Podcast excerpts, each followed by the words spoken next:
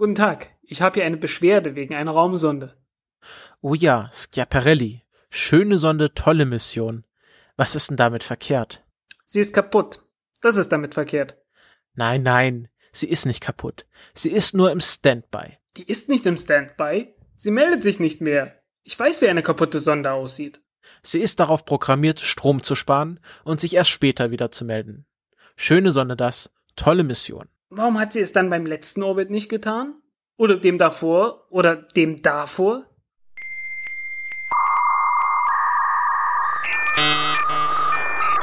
Hier, schauen Sie, ein Signal. Das ist ein Testsignal auf einem Bildschirmschoner.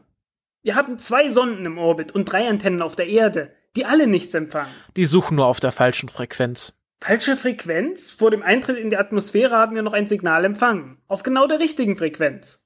Kurz vor der Landung nichts mehr.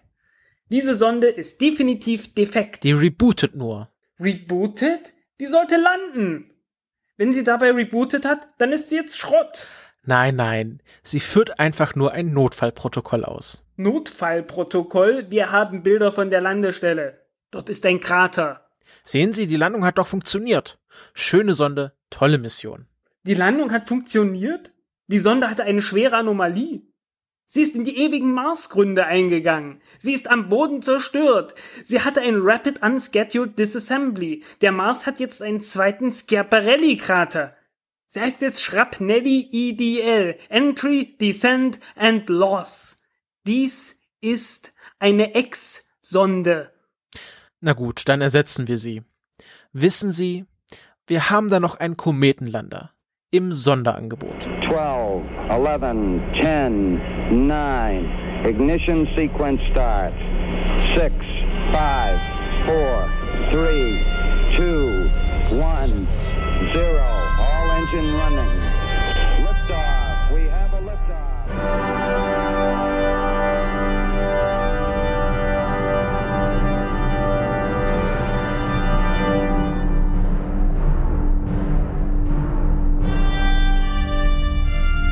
Countdown Podcast, Folge 37, dem methodisch inkorrekt unter den Raumfahrt-Podcasts. Ich begrüße meinen nicht mehr ganz so jungen Padawan, Frank Wunderlich Pfeiffer. Hallo Christopher. Glück auf. ja, äh, wir sind nach äh, jetzt wirklich zwei Monaten strikter Pause wieder da und haben uns gedacht, äh, zum Neubeginn channeln wir mal äh, die großen Alten, die Altvorderen der Wissenschaftspodcasts, nämlich methodisch inkorrekt. Schöne Grüße an der Stelle. Ja, viele Grüße dahin. Ähm, man hat auch überhaupt nicht mitbekommen, dass ich mich über irgendetwas hätte aufgeregt in letzter Zeit. Nein, überhaupt nicht. Du warst ja sehr, sehr ruhig auf Twitter. Hat man gar nicht. Sehr ruhig, sehr zurückhaltend. Man hat nichts mitbekommen. Das ich auch habe gar nicht keine längeren Artikel geschrieben dazu. Ach, Du hast auch gar nicht Streit mit den ESA-Leuten auf Twitter angefangen. ach, liegt mir ja sowas von fern. Würde dir. Oh, Ja, äh, kurzes Vorgeplänkel. Ähm, ich bin wieder da. Ich war zwei Monate weg. Wenn ihr wissen wollt, wo ich war, ich habe dazu einen kleinen Blogartikel geschrieben, den ich in den Shownotes verlinken werde. Ähm, ich würde das jetzt hier nicht noch weiter thematisieren wollen, weil das ist ja nicht der Was macht Christopher zurzeit Podcast, sondern der Was macht die Raumfahrt zurzeit Podcast. Und ja, wir machen jetzt unsere Satz sozusagen Return to Flight Episode. Wir haben nicht so wirklich äh, Themen vorbereitet, als vielmehr, dass wir jetzt erstmal abarbeiten müssen, was die letzten zwei Monate passiert ist. Also so mal ein lockeres Gespräch, also noch lockerer als sonst, äh, über die Raumfahrtthemen der letzten zwei Monate. Oder hast du was Ja, vorbereitet, jetzt- Frank? nee, nicht wirklich. Äh, wie war das äh, bei, bei methodisch inkorrekt und hier äh, äh, Dings, ähm, zwei Laber-Podcasts im, äh, Im Stummfilmkino, Im genau. Stummfilmkino, genau. Ja, wir sind ein Lauer-Podcast im Vakuum. So ungefähr, ja. Im Vakuum hört dich niemand labern. Genau. ähm, wollen wir gleich mal mit dem ersten Ja, Ding anfangen wir haben damit angefangen. Wir haben damit angefangen, äh, würde ich sagen. Und machen wir das doch mal, ziehen wir das doch durch, mit dem wir angefangen haben, oder? Ja, worauf ich jetzt hinaus wollte, bevor du mich unterbrochen hast, ist nämlich das erste, was sozusagen nach der letzten Folge passiert ist, nämlich, äh, dass äh, SpaceX eine Rapid Unscheduled Disassembly auf dem Launchpad hatte. Ja, äh, Grund ist ähm, äh, zwischen, inzwischen auch durch irgendwie durchgesickert. Man glaubt, man hat es gefunden. So ganz hundertprozentig offiziell war es, glaube ich, noch nicht, aber naja. Äh, die haben es wohl hingekriegt, äh, festen Sauerstoff äh, zu erzeugen an einer Stelle, wo er tunlichst nicht fest sein sollte. Ähm, nämlich, äh, du hast ja diese Heliumflaschen da drin. Ja. Und das Helium wird ja dazu benutzt, um äh, das Innere der Tanks äh, sozusagen mit Druck zu befüllen.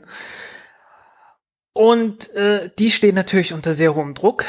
Und damit die diesen Druck aushalten, wird da ringsrum Kohlefasergewebe ähm, ähm, rumgewickelt. Und dieses Kohlefasergewebe, naja, das ist halt, äh, also diese Flaschen sind innerhalb von diesem Sauerstofftank. Normalerweise sind die immer außerhalb. Bei SpaceX haben die gesagt, nee, wir, wir, machen, wir nehmen die direkt mit rein. Spart Platz. Ja, hat ja auch bis jetzt, also es hat Probleme gemacht, aber äh, nicht diese Art von Problemen. Und äh, naja, die Kohlefasern äh, sind dann halt in diesem flüssigen Sauerstoff drin.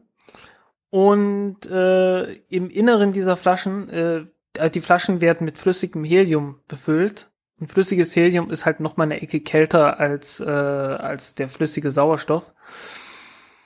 Und äh, dadurch, dass SpaceX unterkühlten Sauerstoff benutzt, äh, seit einiger Zeit äh, kann es halt passieren, wie man jetzt festgestellt hat, wenn man das Ganze zu schnell befüllt, dass man da festen Sauerstoff in diesem Gewebe plötzlich hat. Hm. Und äh, aus irgendeinem Grund muss das dazu geführt haben, dass das Ganze ja dann halt die, die Flasche zerlupft hat. Also die könnten, die konnten es auf jeden Fall wieder nachvollziehen, äh, haben es wohl auch nochmal hingekriegt, äh, sowas kaputt zu machen. Äh, und wollen das jetzt beheben.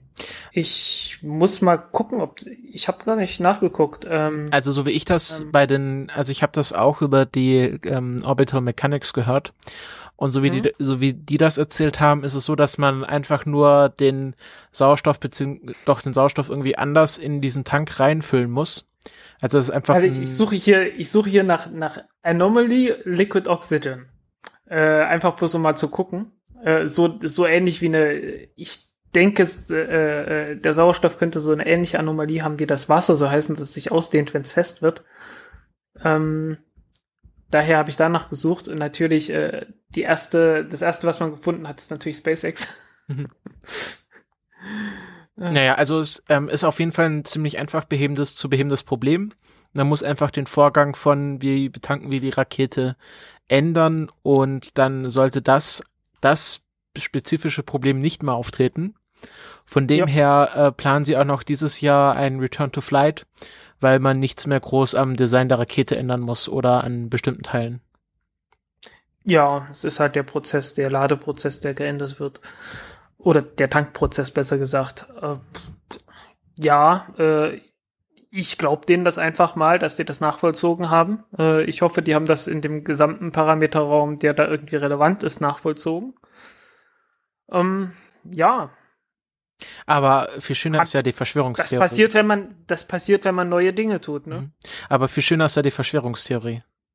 Ja, äh, Nämlich äh, Elon Sabotage. Musk hat ja auch getwittert, Elon Musk hat ja auch getwittert oder irgendwo geschrieben oder gesagt, äh, dass man genau das, was man da gesehen hat, auch wunderbar hätte nachvollziehen können, äh, wenn jemand auf die Rakete geschossen hätte an genau der richtigen Stelle. Ja, und dann äh, standen auf nur, einmal. Nur, dass es sehr unwahrscheinlich ist. Ja, aber dann standen auf einmal SpaceX-Leute vor so einer ULA-Fabrikationsgebäude in der Nähe dieses Launchpads. Aber das war direkt, das war direkt am Anfang. Genau. Das und, aber, raus. ja, aber, aber müssen wir ja hier auch erwähnen aus Chronistenpflicht ja. und äh, verlangten Zugang zum Dach und wollten da mal schauen, ob es da Spuren gibt, dass dort ein Sniper gesessen hat und auf die Rakete geschossen hat. Ähm, ist natürlich auch, wenn man weiß, dass äh, der Satellit, der dabei verschütt gegangen ist, ein israelischer Satellit. Also ähm, noch mal viel von einer Firma, die von einer Firma, die so gut wie pleite war und äh, es möglicherweise immer noch ist. Genau, also man kann jetzt hier von Weltverschwörung bis äh, Aliens genau. und UFOs. Es gab auch kurzzeitig mal UFOs, ja. Ja, UFOs wurden auch. Äh, da hat irgendwer ein paar, äh, das sind ein paar Vögel, zu dem Zeitpunkt ist gerade ein Vogel durchs Bild geflogen und irgendjemand hat gesagt, es wäre ein UFO. Ja, also Ah. diese Explosion, die war schon, äh, hat, hatte schon einen sehr, ähm, sehr breiten Radius oder sehr breite Wellen gezogen. Ähm, das war ganz lustig an dem Tag, als ich hatte das ja mehr oder weniger live mitverfolgt, dann hieß es erst Explosion äh, in Cape Canaveral und dann haben schon alle Schlimmste angenommen. Ähm, also es war ja auch schlimm, aber es war jetzt irgendwie kein Terroranschlag, das hätte ja auch sein können. Und ähm, das war halt auch so, dass dann SpaceX gesagt hat, ähm, hat das hier äh, jemand gefilmt, weil wir haben es nicht gefilmt. Und ähm, zum Glück gibt es da anscheinend so eine Seite oder so, die dann solche Sachen aufzeichnet. Oder es gibt ja halt immer irgendwelche Kameras, die schon nee, mitlaufen. es, es gibt eine, es gibt eine, eine Organisation von US äh, äh, die Ausflüge dahin organisieren und alle möglichen Starts äh, und Tests äh, halt filmen. Einfach bloß, weil sie können oder so. Ah. sind halt Nerds, ne? Ja. Es gibt Leute, die stellen sich an Flughafen und filmen die Flugzeuge, die starten. Es gibt Leute, die stellen sich an äh, Bahngleise und warten, bis äh, der und der Zug kommt. Und genauso gibt's halt auch Leute, die sich hinsetzen und warten, dass, bis irgendwie so ein Triebwerkstest von einer Rakete gemacht wird. Genau. Nerds sind doch was super äh, Sympathisches, oder? Ja, aber ähm, ist halt schon ein bisschen peinlich, wenn man nicht gesehen hat, wie seine eigene Rakete explodiert. Und dann auch im Internet fragen muss, ob jemand mal Ein. Video, Video davon hat. Ich denke mal, dass sie jetzt äh, mal ein paar GoPros äh, an strategischen Tel Stellen verteilen werden. Ja, beim, beim Start machen die das ja auch. Ja, beim Start, aber-. Wenn dann die Rakete schon vorher hochgeht, ist natürlich doof. Ist doof, ja. Aber es ist dann meistens Äh, so, dass dann äh, solche Raketen eher im Flug explodieren als oder kurz nach Start Genau. als kurz davor. Deswegen war die ja auch nicht versichert dafür. War sie jetzt nicht versichert, aber Also, ähm, der Start, also die Versicherung für den Start hat nicht gegriffen, aber äh, es gibt eine zweite Versicherung, die abgeschlossen wird äh, für den Transport. also die und und äh, für diese Versicherung war dieses Jahr ein absolutes Monster. Äh, weil einmal ist ein Satellit irgendwie beim Transport halt kaputt gegangen einfach. Irgendwie auch von Amos oder wer, wer hat die. Versicherung abgeschlossen? SpaceX? Nee, nee, das war, das war in dem Fall von irgendwem, äh, das sollte mit, der, mit einer Ariane-Rakete gestartet werden. Ich glaube, ein japanischer Satellit oder so. Äh, also man stelle sich so den typischen Amazon-Lieferant vor, der Huch. das Paket dann irgendwie, ups, äh, nein, äh, ja, äh, Nee, mit Amazon nee, Prime werden ja nur die die, Satellit für Blue Origin verschickt. ja, ich weiß nicht, irgendwie haben die da ein Aber- Problem gehabt jedenfalls. Ja, da fällt mir Und äh, dann kam noch, dann kam noch das Ding dazu, weil das war halt immer noch als als Fracht, also als als äh, Seefracht praktisch versichert, auch auch so lange wie es auf der Rakete war und die Versicherung hatte damit auch irgendwie nicht so das ganz große Problem gehabt. war Scholz. Naja, in Zukunft haben sie ein passieren. Problem. Ja, ja, also äh, die meinten irgendwie die äh, äh, die Versicherungsprämien von 20 Jahren oder sowas wurden wurden da mit einem Schlag äh, vernichtet oder so. Äh, es war relativ viel. Naja, vielleicht, Ja, aber dafür gibt's dann Rückversicherung. Ja, also ja. ist auch nicht so schlimm. naja, Versicherungen müssen ja auf solche Fälle auch schon vorbereitet sein, sonst wäre es auch eine ziemlich schlechte Versicherung, würde ich mal behaupten. Ja, die, die Versicherungen sind versichert. Ähm, Und, äh, diese Versicherung, die die Versicherung abschließt, nennt sich dann Rückversicherung. Es gab doch auch, apropos, wo wir von äh, fallen gelassenen Satelliten sprechen, ich habe neulich dieses Foto gesehen, irgendwie, ähm, egal wie schlecht dein Tag ist, du bist nicht äh, der Typ, der den äh, ich teuren Wettersatelliten äh, im Workshop umgeschmissen hat. Gab's da nicht mal so ein Foto? Ja, ja, ja, ja, da gab's auch mal eins. Äh, kann ich mich nicht mehr dran erinnern. Wie, Äh, welches äh, Satelliten irgendwie das vom war. Aber ich Nord- kenne das. Satellite äh, Tip Over. Das war, glaube ich, von so ein Wettersatellit. Hm. Ich glaube Ja, ja, also NOAA ab und zu 19. Ab und zu passiert's halt. Genau, hier. Der NOAAN Prime after filing over doing construction. Ich, weil ich poste das mal, schick dir gerade mal das Foto äh, auf Twitter. Ähm, Jo. Kannst ja an alle schicken, einfach so. ja, bist du im Slack? Äh, nö, du, du kannst doch einfach das Ganze hier auf Countdown nehmen. Ganz simpel. Wie auf Countdown. Über Count, na, über den Countdown-Account äh, äh, twittern. Ach so, ja, das können wir auch machen. Äh, Jetzt muss ich. Wieso piepst das eigentlich immer bei dir? Äh, das piepst, weil äh, ich die Notifications noch anhab und den Ton nicht aus hab. Jetzt wird es nicht mehr piepsen. Genau, jetzt vertwittern wir einfach hier wahllos Fotos ohne äh, Kontext, aber die, die zuhören, ist quasi dann der Premium-Content. Ähm, Wow. Ja, das, das ist schon äh, sehr ungünstig, wenn dann so ein Satellit umfällt. Ja, ein wenig, ne? Aber noch viel ungünstiger ist, wenn er dann in, in ein brennendes Inferno stürzt. Also es sei ja schon, also man, es hat, man hat ja schon ein bisschen Mitleid mit dem armen Satelliten. Er hat, hat die initiale Explosion überlebt, aber ist dann tragisch wie bei der Titanic ins Flammenmeer gestürzt. Da gab's dann auch jemanden, der äh, den, den Startabbruchtest von dem Dragon-Raumschiff äh, da drüber äh, äh, ja, äh, nicht gefotoshoppt hat, aber letzten Endes, ne, äh, da drüber gelegt hat und gezeigt hat, wie schnell das Ding dann weggezischt wäre. Äh, das war schon durchaus beeindruckend. Ja, hätte dann überlebt, oder? beschwert, Ja, i- ja, ja, äh, ich, ich hatte mich erstmal beschwert, äh, ja, aber das Ding braucht eine Weile, bis es reagiert. Und der schrieb dann zurück, ja, das habe ich berücksichtigt. Hm. Ja, so, so, schnell. so Launch-Abort-Systems, die sind halt schon echt sehr schnell und die gehen dann auch wirklich an die Grenze von dem, was Menschen an Beschleunigung überleben können, weil du willst halt, Nö, nö, das Ding nicht. Das Ding nicht. Das sind so 4G oder so. 4, Ach so. 5G. Das naja, so aber du hast dann halt schon wollte. Schleudertrauma danach. Äh, nee, bei dem Ding halt gerade nicht. Warum? Ähm, warum? Äh, weil halt nur Kerosin und flüssiger Sauerstoff darunter hängt und nicht ein Feststoffbooster. Äh, das große Problem ist immer, wenn du unten die Feststoffbooster hast, dann musst du sehr, sehr schnell da weg. Äh, weil die zerknallen halt richtig. Ach so. Und äh, vor allen Dingen willst du nicht, dass deine Fallschirme durch den äh, rumfliegenden, brennenden, äh, sehr lange brennenden, vor allen Dingen, äh, Fest, Festtreibstoff äh, verbrannt werden. Also wäre das, wenn, wenn die Völker noch Feststoffbooster hätte, dann müssten, müsste das Launch-Abort-System noch schneller sein. Ja, ja, dann hättest dann genauso was wie hier bei der Orion oder sonst was. Äh, wo dann halt auch wirklich so 15G und äh, äh, fast schon äh, zwangsweise Krankenhausaufenthalt hinterher und so. Ja, also es gibt ja die Geschichte von dem einzigen äh, wirklich dann im echten Leben stattgefundenen Launch-Abort. Äh, ich glaube, bei den Mhm. Russen war es, wo die dann ähm, nach der Landung erstmal das Tonbandgerät in der Kapsel abgeschaltet haben, damit sie sich mal in Ruhe ausfluchen konnten, ohne dass die äh, Politikfunktionäre das mitbekommen hätten. Weil das muss schon verdammt wehgetan haben. Ja, ja. Aber ich glaube, es hätte mehr wehgetan ohne. Ja, Von das daher. glaube ich auch. ähm, ja, wollen wir bei SpaceX bleiben? Auch Die- so ein, auch so ein äh, Launch-Support-System haben sie natürlich bei, bei Blue Origin entwickelt. Ähm, gibt's auch ein Testvideo von. ja, ist wahrscheinlich ähnlich schnell.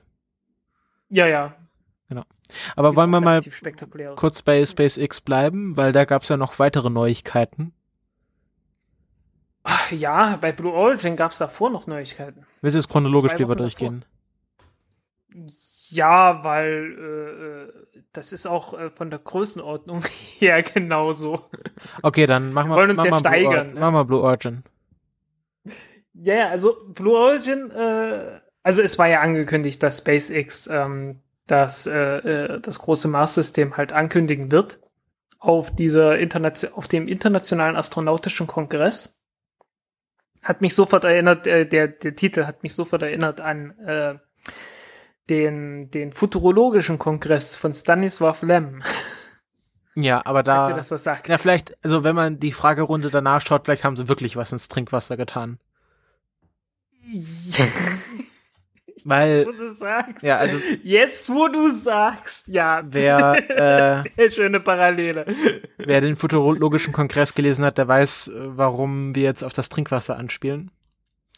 Ja, ich, äh, ich hatte es auch noch mal gelesen und jetzt, jetzt, wo du sagst, die Parallele ist durchaus auffällig. Also was hat Blue ja, Origin vorgestellt? jedenfalls, das war, das war lange angekündigt und zwei Wochen zuvor hat sich Blue Origin gemeldet und die eigene neue Rakete angekündigt. Äh, das war ja auch klar, dass die irgendwie eine größere Rakete bringen müssen, wenn sie in, in Weltraum wollen mit, äh, vor allen Dingen mit einem Raumschiff. War ja auch schon seit längerem geplant, dass Blue Origin ein richtiges Raumschiff macht und nicht nur diese, diese kleine Kapsel da. Und dafür brauchen sie eine größere Rakete. äh, die alte Rakete oder die kleine Rakete, äh, die heißt bekanntlich New Shepard. Benannt nach Alan Shepard, äh, der erste Amerikaner, der jemals in den Weltraum gekommen ist. Äh, so knapp, mal ja, kurz. zwei Wochen nach Yuri Gagarin oder vier Wochen nach Yuri Gagarin. Das da, ja, ja, irgendwie. Da haben sie sich schon ziemlich in den Hintern gebissen, dass sie das nicht gepackt haben. Äh, ja, vor allen Dingen, ähm, der Yuri Gagarin ist ja einmal um die Erde rum. Und äh, Alan Shepard ist ja bloß einmal kurz hochgehupst und wieder runtergekommen. Ja. Und das ja. war's. Viel mehr ja nicht. Äh, gut. Ähm, die neue Rakete heißt nicht mehr Shepard, New Shepard, sondern New Glenn. Ja, und nach, äh, nach äh, wie heißt der mit Vornamen gleich? John Glenn. John Glenn. Und ich glaube, der äh, lebt doch auch noch, oder? Der lebt auch noch. Der ist auch schon mal mit dem, also das war der erste Amerikaner, der das getan hat, was Yuri Gagarin getan hat, nämlich einmal um die Erde ringsrum zu fliegen. Ja, und ich glaube, ist auch der älteste Astronaut. Ich glaube, auf jeden Fall der älteste das Space ging dann, Das ging eine Zeit lang durch die durch die Medien, als es hieß, John Glenn fliegt mit dem Space Shuttle. Und der ist mit 77 Jahren, glaube ich, mit dem Space Shuttle geflogen. Genau, warte, ich schau mal kurz nach in der allwissenden Müllhalde. Ähm, mit 77 Jahren hält er damit den Rekord als ältester Raumfahrer im Orbit, so mit 36 Jahren die größte Spanne zwischen zwei Raumflügen. Also der ist, der ist ähm, nämlich nur mit Mercury Atlas 6 1962 geflogen und dann erst mit STS 95 1998. Und ähm, ja, das ist halt bei solchen. 90 war das echt? Ja. Wahnsinn. Wieso? Ich hätte, ich hätte, schwören können, das war in 2000er Jahren. Vielleicht, ja, das Alter ruft, das Alter ruft. Ja, ja, äh, ich werde auch nicht jünger. Und der war doch, der ist doch, genau, der ist jetzt nämlich US-Senator. Also der hat eine schöne Karriere hingelegt. Stimmt, das kann sein, ja. Ähm, und das sind also, der ist jetzt. Hilft jetzt auch nicht dem Altersdurchschnitt bei dem. Ist jetzt 80, 91, ähm, ich kann nicht, 1921, dann ist er 18. Naja, ist in 18 Jahre dazugekommen. Also 95. muss er jetzt 95 sein. Ja. Ne? Ja, wahrscheinlich äh, wird er auch noch fünf Jahre, fünf Jahre jünger als Freeman Dyson, glaube ich. Ja.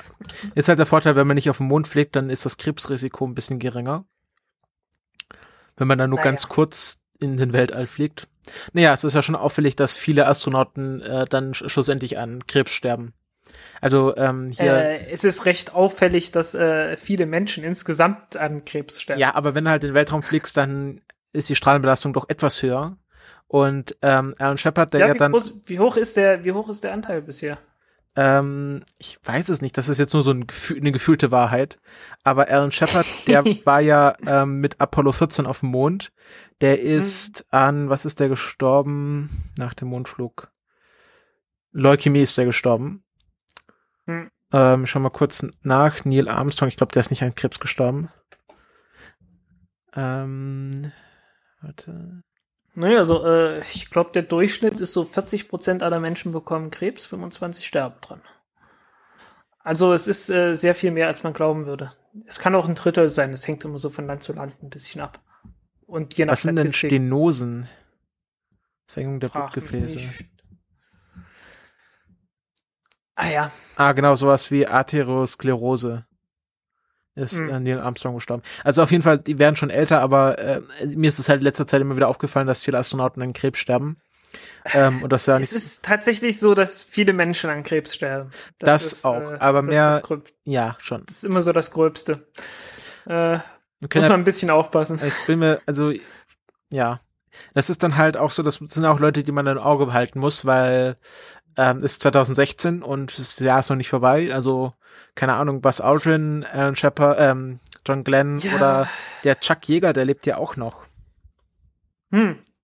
Das ist der erste der ist Mensch. nicht irgendwie bei einem Testflug irgendwie äh, gestorben. Genau, und der ist sogar jünger als John Glenn. Zwei Jahre. Ja, äh, ich, ich hoffe, ich hoffe, es erwischt noch nicht Freeman Dyson. Wer ist ein Freeman ich Dyson? Bin so un ich bin so unendlich neidisch auf den seinen Namen.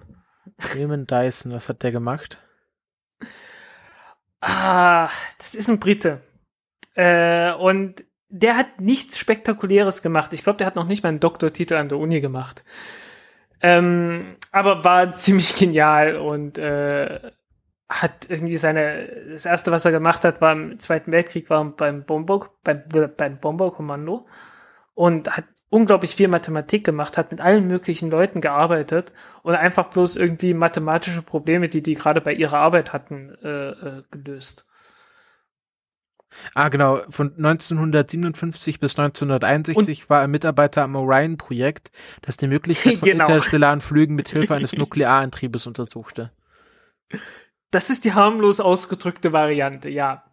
Dieser Nuklearantrieb sah so aus, äh, dass man halt gesagt hat, äh, ja, wir haben hier so eine, äh, hinten ist so eine große Platte und hinter dieser Platte, äh, die ziemlich stabil ist, lassen wir eine Atombombe explodieren. Genau, ein Prototyp mit, Prototyp mit konventionellen Sprengstoff wurde getestet. Das Projekt wurde allerdings eingestellt, nachdem die Nutzung von Nuklearwaffen in der Atmosphäre durch den Vertrag zum Verbot von Nuklearwaffentests in der Atmosphäre, im Weltraum und unter Wasser verboten ja. wurde.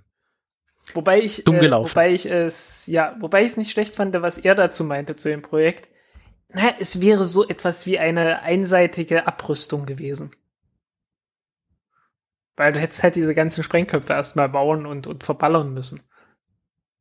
Ja. Gerade wenn du sagst, okay, wir, wir bauen jetzt reihenweise äh, Raumschiffe, die dann zum Jupiter oder sonst wohin fliegen. Äh, die Strahlenbelastung auf der Erde wäre natürlich etwas hoch gewesen. Ich glaube, der Vorschlag war, äh, man startet das Ganze aus der Antarktis oder sowas. Ähm, ja. Ja, aber Nicht das ist halt die Antarktis verstrahlt. Da leben ja auch ja. Lebewesen. Habe ich ja, mal gehört. Äh, nicht der einzige Plan, äh, irgendwelche nuklearen Antriebe zu machen. Ähm, ja, gab es ja äh, nicht plane, mal die, die, so Satelliten? Ich plane fremd zu. Ich muss ganz ehrlich sagen, äh, ich plane fremd zu gehen und äh, anderswo über Raumfahrt zu reden. Oh, wo denn? Bei damals TM. Aha, du wirst mir halt also abtrünnig. Ich werde dir abtrünnig einmal. Äh, und dann kommt's komm, machen wir kurz danach die Reunion am Ende des Jahres. Ja. Und äh, dann äh, nehmen wir den, den Ayuvo von den Stefan von, äh von damals TM mit zu uns rein. Äh, ja, wie auch immer. Ähm, ja, da rede ich dann drüber, über die ganze Geschichte davon. ist durchaus interessant. Wie auch immer, wir waren stehen geblieben bei John Glenn, äh, beziehungsweise bei der Rakete, die nach ihm benannt ist. Und äh, die kommt von Blue Origin, äh, soll angetrieben werden von den äh, neuen Triebwerken von Blue Origin, dem BE4-Triebwerk. Äh, so ein schnuckliges kleines Ding mit Methanbetrieben, 250 Tonnen Schub äh, und äh, sieben Stück davon, womit so, glaube ich, keiner gerechnet hat, so richtig.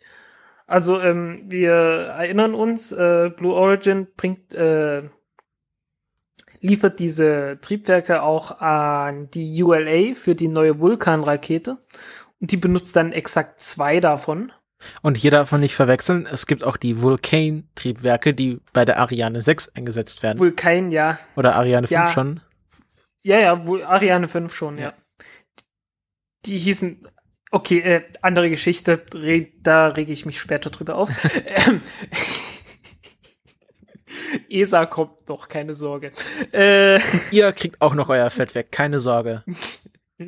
genau. Ähm, naja, jedenfalls, die sind ziemlich stolz darauf, eine Rakete zu haben mit äh, zwei von diesen Triebwerken. Und äh, ja, Jeff Bezos äh, stellt dann diese New Glenn vor und sagt, ja, wir haben sieben davon. Was meine Ansage ist. Ja, wie viel hat die ähm, Neun, die haben doch neun Triebwerke. Neun. Ja, so. ja, aber die haben halt einen Schub äh, am Boden von, also die neueste Variante wird einen Schub am Boden von äh, 84 Tonnen pro Triebwerk haben. Und die haben halt 250. Ja, kann man machen. Kann man machen, ne? Äh, so heißen, die Rakete, die die bauen, ist dann beim Start ungefähr genauso schwer wie die Falcon Heavy. Und das ist äh, die kleine Ausführung oder?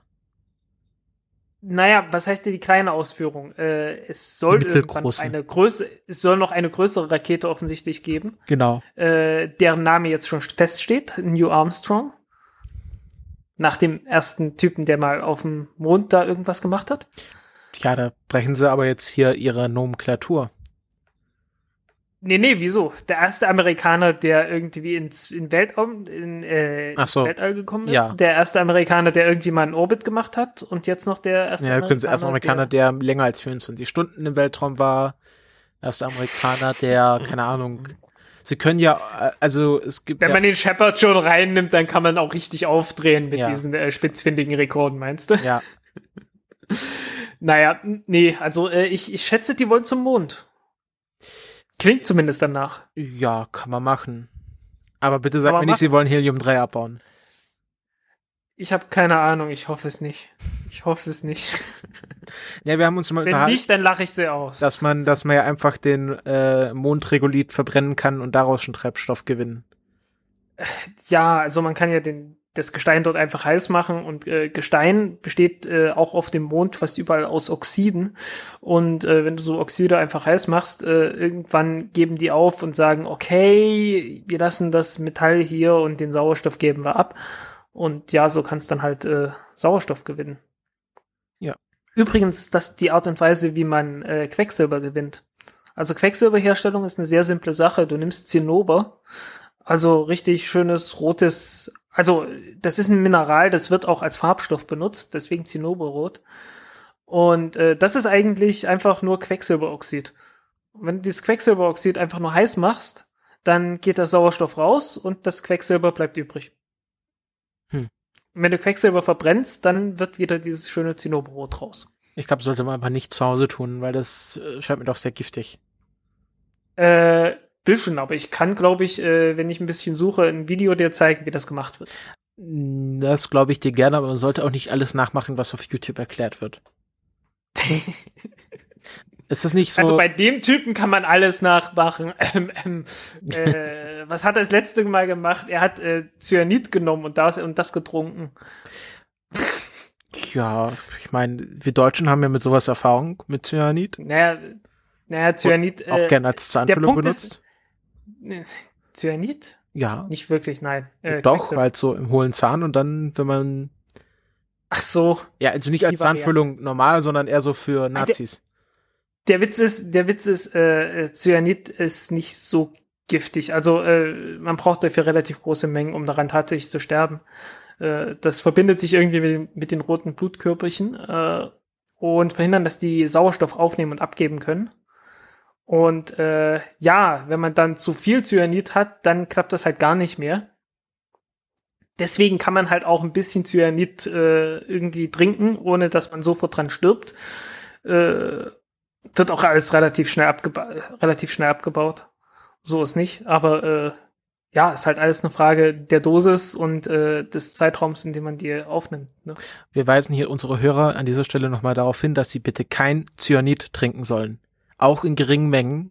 Auch wenn wir sagen, das ist ungefährlich, bitte trinkt kein Cyanid. Danke. Gut, okay. Ja, wir müssen uns ja hier absichern, nicht, dass da jemand noch kommt und uns verklagt, weil hier jemand Cyanid getrunken hat auf unseren Hinweis. Das äh, wäre gut, ja. So ähnlich wie äh, so ähnlich wie methodisch inkorrekt ja regelmäßig davon abrät, äh, zu Sci-Hub zu gehen. Ja, aber das ist, äh, also ich würde mal sagen, das ist weit wesentlich gef weniger gefährlicher. Ja. Also man grundsätzlich, äh, man kann alles tun, sofern man weiß, äh, was man tut. Genau. Das ist, äh, das bleibt festzuhalten. Sind wir jetzt schon mit Wie Flo- sind wir da hingekommen? Ah, wir, Moment, wir waren beim Mond, genau. Wir sind von Cyanid über Sauerstoff, nein, über Quecksilber, über Sauerstoff äh, hingekommen zu Dings. Äh, Also jetzt nochmal noch zurück zu Blue Origin. Egal. Also die wollen zum Mond mit ihrer neuen Rakete. Haben sie noch irgendwas anderes gesagt? mit der neuen noch nicht, nee. Also äh, die New Glenn ist noch nicht dafür gedacht. Äh, zum Also Mond wo wollen die damit Das- hin?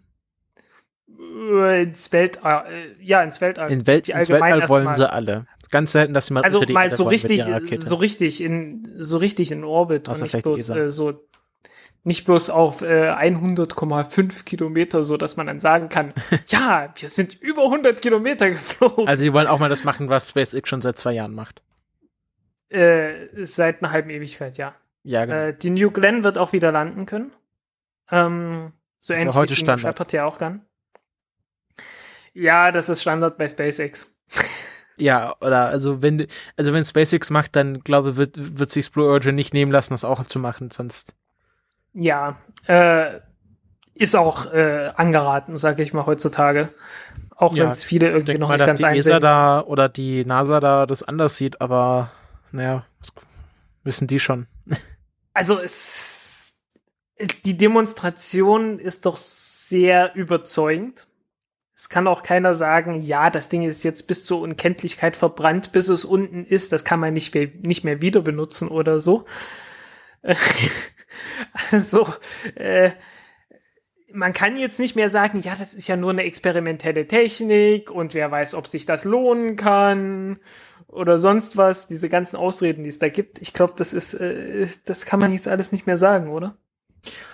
Ja, ähm, da kommen wir gleich noch zu, wenn wir über dann die SpaceX-Ankündigung reden. Da habe ich nämlich auch noch ein paar Gedanken dazu. Ähm, waren Äh, jetzt ja. Blue Origin schon Aber durch? das ist auf jeden Fall, Blue Origin ist eine sehr realistische Sache. Es ist halt bloß eine ziemlich große Rakete. Also von der Größe her ist es fast so groß wie die Saturn V Rakete. Irgendwie zehn Meter kleiner oder so. äh, und etwas schmaler natürlich. Wiegt ungefähr halb so viel. Ähm, ja, obendrauf als, als Oberstufe kommt halt sowas ähnliches wie die, wie die New Shepard. Zumindest äh, das gleiche Triebwerk wird's haben. Also heißen, die Oberstufe wird mit, äh, mit Wasserstoff betrieben. Die große Frage ist natürlich, kriegen die das hin, diese, äh, die erste Stufe von der New Glenn sofort äh, ordentlich zu landen? Wird abzuwarten sein. Mhm. Ich habe gehört, da gibt's öfters mal Probleme bei, mit sowas. Mit Landungen? Ja, Also Zumindest am Anfang. lässt das ja einfach aussehen. ja, jetzt. Ja, Ich erinnere mich an die eine oder andere Landung, die nicht ganz so gut geklappt hat. ja, war ja wegen Wind. Und die eine Ja, hat ja geklappt, aber dann hat das Bein nachgegeben. Ja, Also technisch ist sie gelandet. so ein paar, so ein paar Feuerbälle waren dann ja doch davor. Ja, aber das war ja, Ah, war ja Übung. Das war Übung, ja, war auch absolut notwendig.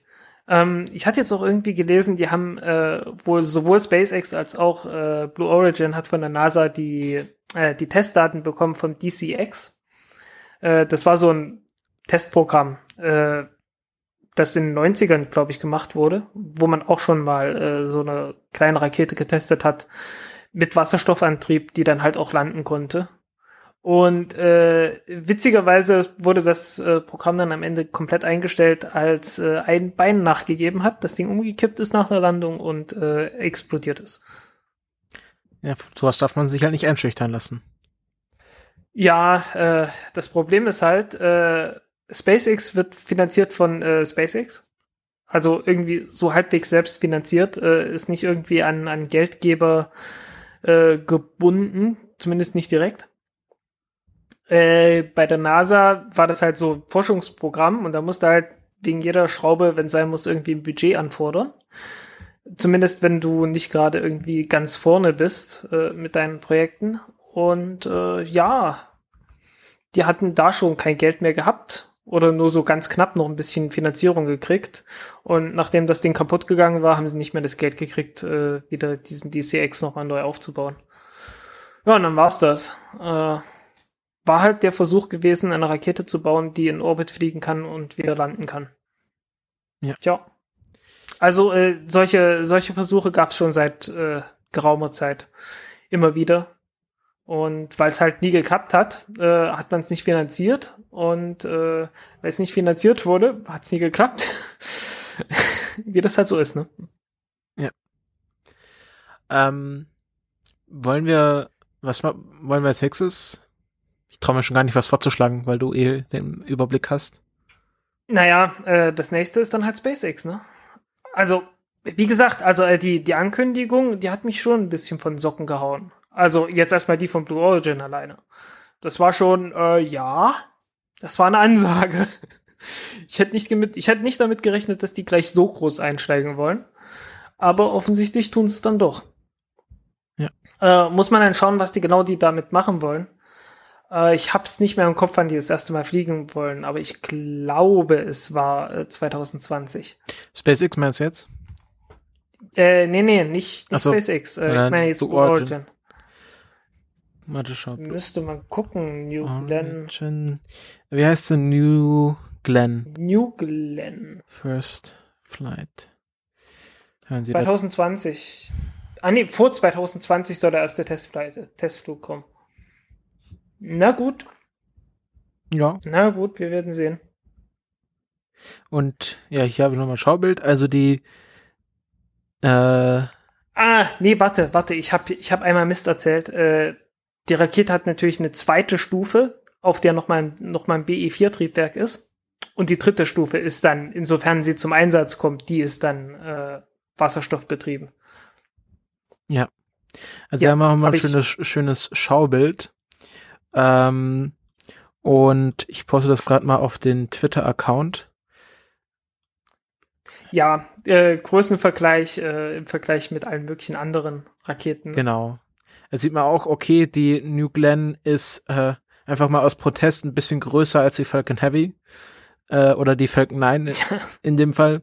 Und die New Glenn Stage 3. Äh, und wird definitiv und wird definitiv mehr Nutzlast haben. Als Also die die, wird definitiv besser sein. Ja, definitiv besser. Äh, hängt natürlich davon ab, äh, wie sie genau fliegt. Also wenn du die erste Stufe wieder landest und das dann vergleichst mit äh, Falcon Heavy fliegt einfach bloß so. Hm, Naja, du hast ja bei der, bei der Falcon Heavy den Vorteil, dass du drei unabhängig voneinander landende Booster hast. Und damit schon mal äh, die Wahrscheinlichkeit, dass äh, mindestens einer wieder benutzbar ist, höher ist, als wenn du einen dicken Blu Booster landest, weil wenn der, der in die Luft geht, dann ist halt kaputt. Und sonst hast du halt vielleicht Naja, zwei von drei oder ein äh, von drei wieder verwendbar, Naja, falls hm. einer. das hilft dann auch nicht mehr. Warum? Das hilft dann auch nicht mehr. So richtig viel zumindest nicht. Naja, Naja, äh, ich, einer. ich bin vor allen Dingen gespannt, äh, ich bin vor allen Dingen gespannt, wie teuer das Ding dann am Ende ist. Äh, weil darüber spricht äh, äh, Blue Origin überhaupt nicht. Ähm, ich meine, klar, in der zweistufigen Variante, äh, ohne Sauerstoff obendrauf, äh, sieht das Ganze ziemlich effizient aus. Äh, ohne, ohne Wasserstoffantrieb meinte ich obendrauf. Mit dem, naja, ich weiß halt nicht, wie viel das kostet. Und wie viel, also ob die da eine, eine ordentliche ähm, Produktionsanlage hinbekommen, die das Ganze effizient machen kann. Muss man schauen. Also, ja, aber wie gesagt, über, über Kosten reden die nicht. Äh, dann wiederum, äh, Jeff Bezos ist äh, irgendwie einer der reichsten Menschen der USA. Äh, nicht irgendwie der zweitreichste oder so, aber äh, ziemlich weit oben. Und äh, ja, äh, oder doch, ich, ich müsste gucken. Ich schaue gerade nach. Der hat jedenfalls jede Menge Geld. So viel steht fest. Äh, von daher braucht er sich über, über Preise echt kein. Zweitreichster Mensch Danke. der USA. Nach doch Bill der Gates. zweitreichste. Okay, al- Und vor ist Warren nicht so, dass ist jetzt nicht so, dass Geld bei dem unbedingt knapp wäre. So heißt, er kann sich das durchaus leisten, wenn so ein Ding irgendwie ein bisschen teurer wird Wo oder steht mal eins Elon Musk? wird oder so. Steht gar nicht auf der Liste drauf. Nee, der ist ziemlich weit unten. Schauen kurz nach. Äh, 34, Platz 4. Also, also so weit unten auch nicht, aber Hm, ja, er war mal weiter unten. Bis dann halt irgendwie Tesla und, und SpaceX halt irgendwie in der, äh, im Wert hochgeschossen sind. Weil äh, diese, diese Vermögenswerte hängen ja immer so von Aktienkursen und äh, Bewertungen und so weiter ab. von irgendwelchen Unternehmen, die ich sehe die gerade. Elon Musk ist wieder Single. Äh, kann sein, weiß Weil ich nicht. Ich habe ja, ich habe ja in den letzten zwei Monaten nochmal angefangen, diese Biografie über ihn zu lesen. Ich weiß nicht, hast du die auch schon mal Mhm. gelesen? Nö. Und ähm, der hat ja so einen sehr, naja, sagen wir mal, er hat einen sehr nerdigen Ansatz, was Dating angeht. Also er, da hat dann so gefragt, ja, so, ja, so zehn Stunden in der Woche müsste doch ausreichen, um so eine Frau irgendwie glücklich zu machen. Kann ich das irgendwie in meinen Zeitplan unterbringen? Und ich glaube, er hat eine Beziehung zu einer Schauspielerin und das war so, dann haben sie sich getrennt, dann sind sie wieder zusammengekommen, dann hat er die Scheidung eingereicht, dann sind sie wieder zusammengekommen, dann hat sie die Scheidung eingereicht. Also sie sind jetzt, glaube drei bis viermal äh, wieder zusammengekommen und zurzeit ist er wieder getrennt von der. Aber ich glaube, mit dem hat er auch ein paar Kinder. Ja, ja. Genau. Und äh, ja, er hat auch so, also so Erziehung und so, das ist alles sehr durchgeplant bei ihm. Das ist mehr so, ja, also ich habe jetzt hier, also das Geschäftsmeeting, ob er ein Geschäftsmeeting hat oder ein Treffen mit seinen Kindern, das ist für ihn so das Gleiche. Ja, der, der Typ hat halt zwei Firmen, zwei sehr große Firmen, die irgendwie gleichzeitig leitet und noch eine dritte, wo er dann gesagt hat, nee, das kann, das kriege ich nicht mehr hin. Was ist die dritte? Äh, äh, äh, äh, wurde jetzt von Tesla gekauft, äh, Solar City oder so. Ach, die eine Firma, seine Firma hat die andere Firma gekauft, oder wie? Äh, ja. Ah, genau. Also Solar City gehört jetzt zu Tesla offiziell. Hä, hieß, ich, ich hoffe, dass die Solar City hieß. Ja, ja, sie, ich, sie hieß So- Solar City. Ja. Das weiß ich. Die haben mir jetzt dieses Dach vorgestellt. Ja, ja. Äh, Elon Musk war, ist Chairman und ja, die haben das, glaube ich, irgendwie aufgekauft oder so. Ähm, ja.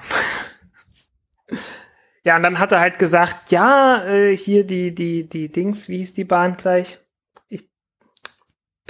Ich, jetzt komme ich nicht drauf. Wie hießen die? Welche Bahn? Äh, äh, diese Eisenbahn. Mensch. Die No- North Pacific. Nee, nee, nee, nee, äh, äh, was er, was er gebaut hat. Was er vorgeschlagen hat. Elon Ich Musk. komme einfach nicht Du drauf. meinst Hyperloop? Ja, ich kam nicht drauf. Ich dachte, jetzt irgendwelchen historischen Vergleich gebracht. Nee, du meinst Hyperloop. Nee, nee, nee, nee, ich meine die Hyperloop. Äh, die ist, äh, da hat er ja dann gesagt, äh, ja, ich habe nicht genug Zeit, äh, mich darum zu kümmern und irgendwie glaubt man es ihm. Ja, ja, ich glaube schon, dass der sehr viel zu tun hat. Ich kann diese, diese Biografie, die heißt einfach, glaube ich, nur Elon Musk irgendwie so. Sehr empfehlen. Er hat auch eine sehr lustige Familie. Ich glaube, irgendwie seine Eltern sind mal einfach so aus Spaß von Südafrika nach Australien in einer einmotorigen Propellermaschine geflogen. Ähm, über den Landweg, also, also so über Indien haben sie so eine Kurve gemacht und glaube ich, sind auch Also. die einzigen, die das bisher geschafft haben. Ähm, oder seine Großeltern waren's. Er hat irgendwie ein sehr schwieriges Verhältnis zu seinem Vater und ist dann irgendwie ausgewandert, weil er sich vor dem Militärdienst in Südafrika drücken wollte. Und ähm, Kam ja, dann, kam dann halt nach, äh, nach Kalifornien. ja, und dann irgendwie hat er ja PayPal dann gegründet. Nee, Hm. erst hat er Ja, nee, erstmal. so eine Google irgendwie, Maps Vorläufer. Äh, Seven Zip oder so, hä? Ich weiß gar nicht, wie die hieß. Ähm, irgendwie, nee, es war irgendwas, wo man dann sein Geschäft eintragen konnte, also sowas wie, was, was Google Maps heute macht, wo man so dann, ähm, warte, Leben, bla, bla, bla, Unternehmen. Genau, Zip2, Zip2, so hieß das Ding. genau. Zusammen mit Nee, seinem Seven Zip, ist, Seven Zip ist, eine, ist ein äh, äh, Kompressionsprogramm. Äh. Genau, und wurde Zum dann von Compaq, von Dateien. Compaq gekauft. Wer Compaq noch kennt, die haben so, ich glaube, waren die ersten, die so, Haben halt Palm- Drucker gebaut. ja, aber ich kenne die von diesen Palm-Geräten. Computer. Ah ja, stimmt, stimmt, ja. Genau, und dann hatte XCOM und PayPal, dann SpaceX, Tesla Motors, Solar City, Hyperloop und 2005 hat er jetzt noch was gegründet, nämlich OpenAI ist eine gemeinnützige Gesellschaft zur Erforschung von künstlicher Intelligenz. Hm. Ja, äh, so viel Zeit bleibt da nicht übrig irgendwie am Tag. So viel, so viele Stunden hat der Tag nicht wirklich, Ja, glaube ich. ich glaube, das ist halt schon wirklich so ein Workaholic-Typ. Und Ja. ähm, also wer ich habe mir dann das ja auch dann angeschaut, diese Präsentation zu diesem Interplanetary Transportsystem. Also es, ähm, also offiziell beschränkt es sich ja nicht nur auf den Mars, sondern sie wollen überall landen und ständig. Und es ist und es ist nach wie vor äh, so, dass Elon Musk kein sonderlich guter Sprecher ist. genau, also man Aber merkt. im Elon Musk- Vergleich, aber im Vergleich zu vor zehn Jahren ist er richtig gut geworden. Ja, also so schlimm ist er auch nicht, aber es ist jetzt nicht so, dass er da wie, keine Ahnung, Steve Jobs oder irgendwie Bill Gates oder noch nicht mal, also ist auch kein Steve Ballmer dann Developers, Developers, Developers schreit. Sondern das ist halt einfach ein Nerd, der irgendwie zu viel Geld gekommen ist und jetzt äh, Reden halten muss auf einmal. Und ich glaube, das ist auch nicht so, was er gerne macht.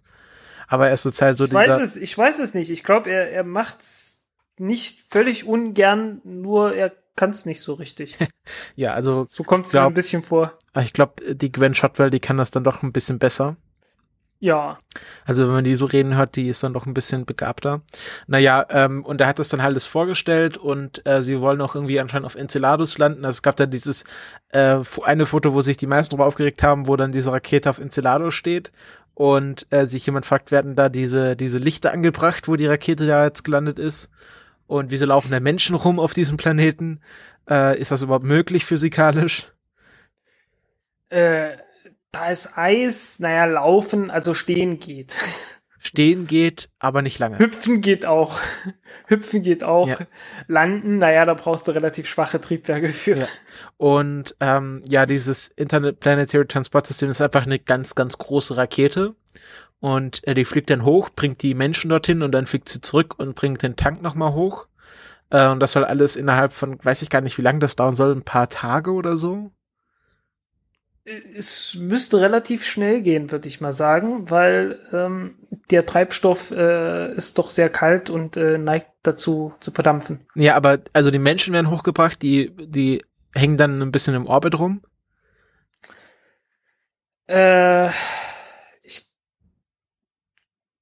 ja, wurde das diskutiert? Ich glaube auch. Äh, aber er hat ja auch gesagt, äh, der Punkt ist, ähm, make Mars seem possible.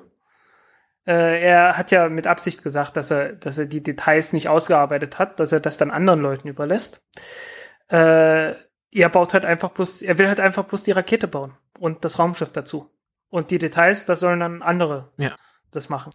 Und es gab, also er hatte dann auf, also mich hat das ja auf dem Twitter so ein bisschen, also ein klein wenig aufgeregt, dass dann besonders Leute, die dann mit der ESA zusammenhängen, ähm, so ein bisschen dann so rumgemeckert haben, dass es ja alles unwahrscheinlich ist und viel zu größenwahnsinnig ist und das wird ja nie klappen.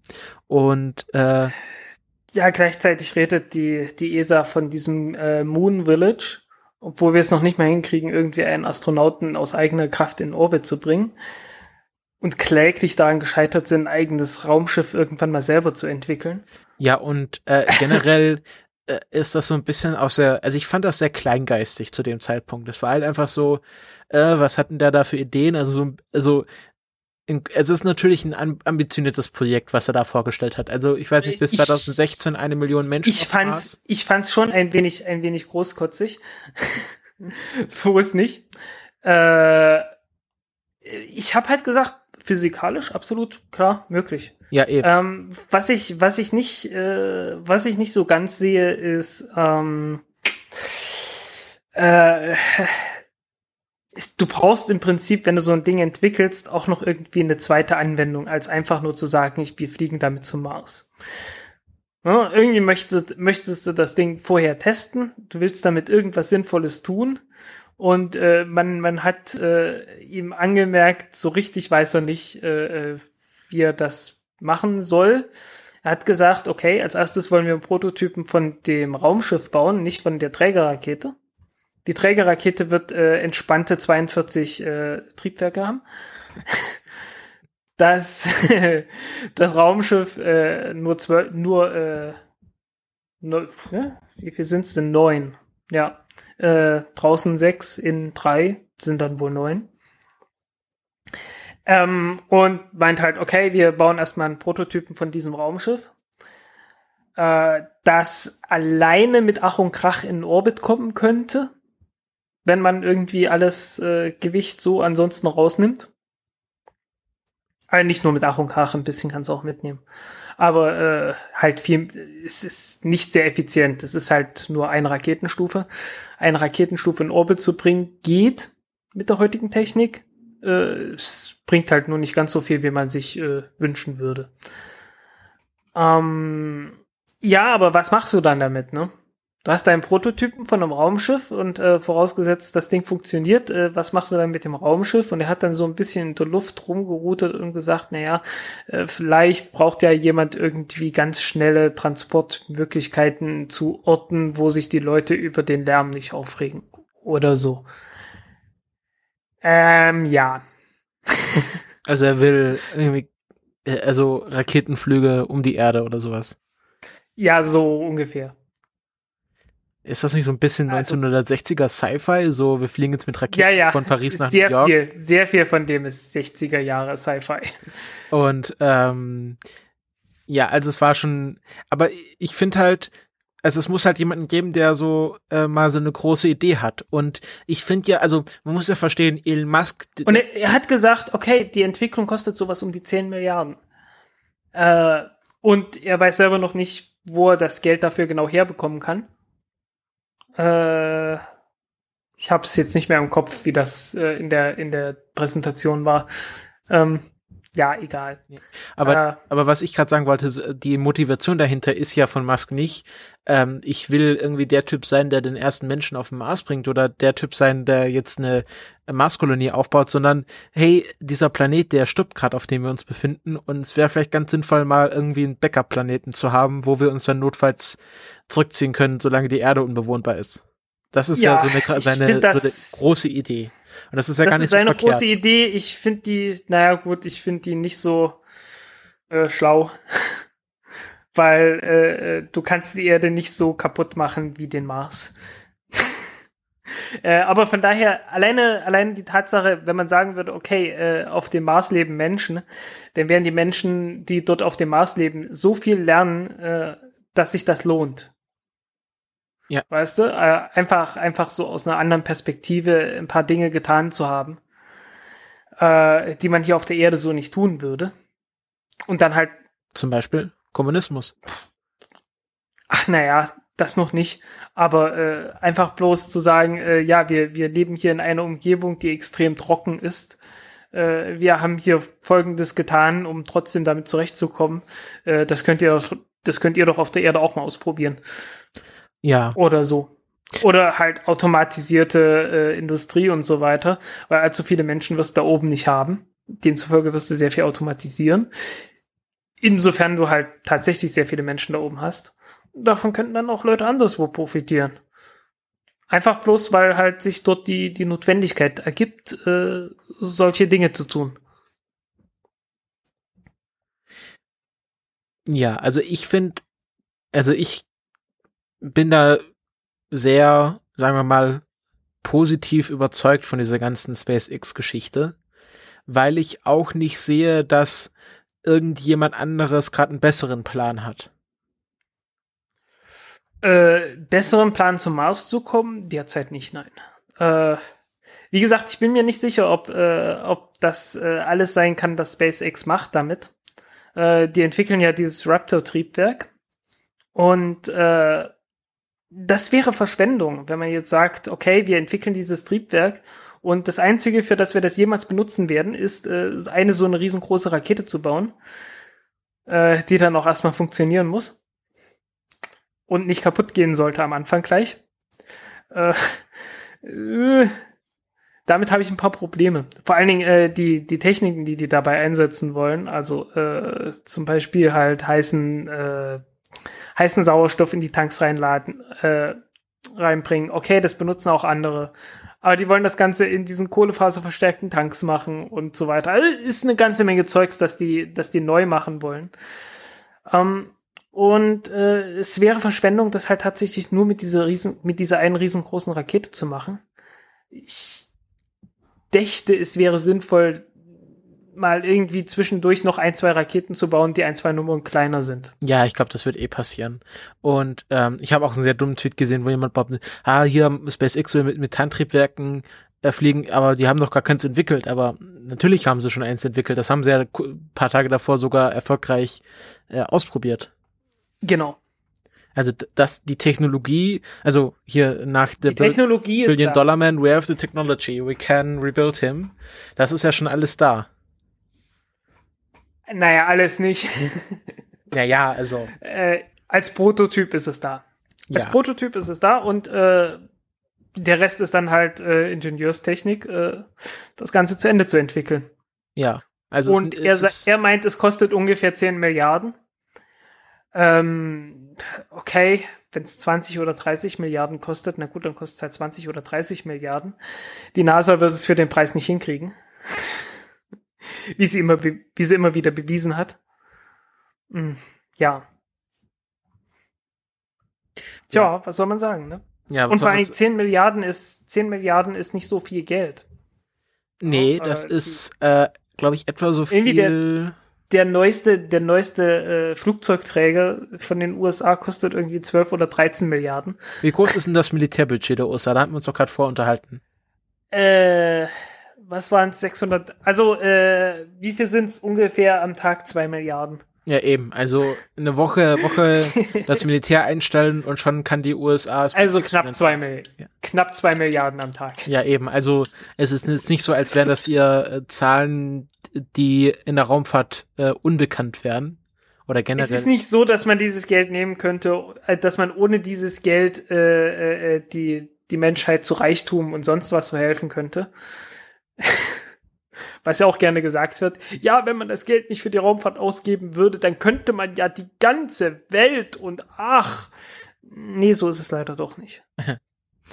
äh, Ähm. die, die Welt ist ein großer Ort und ähm, äh, tatsächlich ist so eine Rakete zu bauen, ist nicht so die ganz große Anstrengung am Ende. Ja, es sei denn, äh, man, man bezahlt irgendwie zwischendurch noch äh, jede Menge ähm, jede Menge Zwischenhändler und sonst was für Leute. ja. Dafür, ja, dass sie, es gab ja dieses, die, äh, vorhin ist dieses Schaubild von der Ariane 6 äh, über Ja. Twitter geflogen, von wo überall die Teile kommen und ich habe mir so gedacht, das wird teuer. Also wenn dann jeder, Ja, wenn jeder Furz noch so, okay, die Schraube kommt noch mal von einem anderen Zwischenhändler, dann wird das halt alles teurer. das ist ja auch der Grund, warum der, der Fusionsreaktor ITER so unendlich teuer wird und auch so lange braucht, weil teilweise gibt es dort identische Teile. Weißt du, diese, dieser Hauptspur, die Spulen, die für den, den was Reaktor ist, gebraucht von werden. was redest du jetzt? Welcher Für Fusionsreaktor? Fu Kernfusion. Der, der europäische Kernfusionsreaktor ITER, der seit Ewigkeiten schon geplant wird. ITAR. ITER. ITER. Latein bitteschön, der Weg. Ach so. The Way to Energy. So ungefähr. Äh, International Thermonuclear Experimental Reactor. der wird halt auch teuer, weil du hast dort acht Hauptspulen und irgendwie, ich glaube, die kommen aus fünf verschiedenen Ländern. Ja, also es gibt Obwohl auf die Dinger Fall eigentlich identisch sind. 35 Teilnehmernationen. Ja, weil die EU irgendwie als ein Teilnehmer zählt oder so. Ach so. Ja, also ich sehe hier USA, was ist denn das kleine Land da in Südamerika?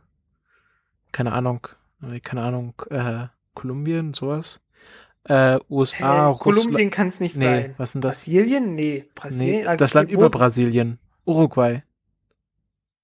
Nee, über Äquat- Brasilien? Nein, nein, ah, das ist Frankreich. Ach so, ah ja. Das ist ja. Französisch-Guyana. Aber wieso wird das hier eingezeichnet? Das ist, äh, ist ja komisch. Weil, weil, das, weil das offizielles Staatsgebiet von Frankreich ist. ja, Was aber denkst du, wo die, wo die Ariane-Raketen starten? Die ja, starten natürlich okay, aus okay. Frankreich. Aber ja, das äh, tut jetzt hier nicht zur Sache. Russland, China, Indien, Pakistan. Das ist doch Pakistan, oder? Ja. äh, Pakistan echt? Oder ist, ist das Tibet? Neben, neben Indien, dann, dann könntest Oh Gott, super peinlich hier. ITER? Ah, Jetzt, jetzt, bin ich, jetzt bin ich gespannt. Ist das äh, bei ITER.org, wo du geguckt hast? Nee, auf der Wikipedia. Auf der Wikipedia. Okay. Da ist so eine Weltkarte mit allen Teilnehmernationen. Äh, Ich pause das mal eben, das Foto. Ah, hier. Äh, nee, Indien, das ist noch ein Teil von Indien. Ach so, okay. Da ist, da ist Bangladesch dazwischen. Ah, und gibt's okay. dann so ein klein, so ein kleines Stück, was da verbunden ist. Ah, okay. Also Indien, China, Russland, Japan. Ja, oder? Ist das Japan? Ja. Ja. Ja, ja, das ist Japan. Ähm, Finnland, ich will behaupten, Schweden. Ja, ja, also Norwegen ist nicht dabei. Genau, ist ja nicht EU. Schweiz gehört aber dazu. Ja, Schweiz äh, und dann runter bis Griechenland. Und da dieser, Hm. ist es, aber das ist doch, was ist denn da unten? Ist doch auch hier, ist das nicht EU? Nee, okay. Äh, Zypern, meinst du? Nee, da, dieses Loch zwischen Italien und Griechenland. Zwischen Italien und Griechenland. Na, das ist, das ist das ehemalige Jugoslawien. Ach so, aber das ist nicht EU. Du musst ein bisschen mehr, ich glaube, du musst ein bisschen mehr Geografie machen, hä? Ja, ich bin ja auch, also Du bist ja auch Historiker, du Genau. brauchst sowas nicht, ne? für mich ist das, für mich ist das alles Sowjetunion. Ah, okay. Ja, okay. Ähm, Ähm, okay, ich, ich hatte irgendwann mal so diesen dummen Gedanken gehabt, ich muss alle Länder dieser Welt irgendwie kennen und wenigstens aufzählen können. ja, es ist ja nicht, nicht verkehrt. Hab das und hab das öfters mal auch geübt, vor allen Dingen. Also davor hatte ich auch teilweise erschreckende Lücken. Also, als ich das erste Mal versucht habe, habe ich ein echtes Problem in Afrika gehabt zum Beispiel. Jetzt Ja. so langsam klappt das bei mir. also, ja. Ähm, wollen wir noch kurz auf diese dämliche Fragerunde am Schluss von Elon Musks Vortrag eingehen? Können wir das nicht einfach vergessen? Können wir das nicht einfach unter den Teppich Aber ich kehren? finde es so lustig, weil das da war hat, so jemand, schlimm. da hat jemand nach einer Weltraumtoilette gefragt. Ne, Ma nee, Das war eine der erste. Das Mars-Toilette. war irgend so ein, das war irgendwie so ein, so ein Kerl, der äh, äh, bei South, äh, in diesem komischen Festival Burning in der Man. Wüste, South by Southwest. Nee, nee, Burning Man. Oh, ach nee, Burning Man. Okay, South by ja. Southwest ist Burning nicht in der Man. Wüste, das ist in Austin. Es ist fast Wüste, aber noch nicht. Ah, okay. gut. Ist zwar sehr heiß dann dort, Burning aber- Man. ja. Aber man hat es ihm angemerkt und man, man wusste nicht, äh, ob die Drogenkontrolle am Eingang funktioniert hat oder nicht. Also kontrolliert haben die auf gar keinen Fall, weil sonst, also einer hat dann irgendwie seinen Comic gepitcht und Äh, einer hatte sein Elektro-LKW gepitcht. genau, und eine Frau wollte auf Eine die Bühne Frau- kommen und ihm einen Kuss geben. Also es war sehr komisch. Es war, es war das Schlimmste, was man sich irgendwie vorstellen kann. Zwischendurch durfte auch mal ein richtiger Journalist eine Frage stellen. Ich glaube, Jeff Faust war das. Ja, ja, ja. Also es war, es war eine peinliche Veranstaltung. Es war sehr, sehr schlimm. Ja. Also, wie Äh, gesagt, was ich, äh, was ich mir ein bisschen verspreche und hoffe, ist, dass SpaceX äh, zwischendurch dann sagt, ähm, ja, wir haben jetzt hier das Raptor-Triebwerk entwickelt und wir bauen jetzt noch eine neue Rakete da draus. Einfach, weil ich denke, das wäre sinnvoll.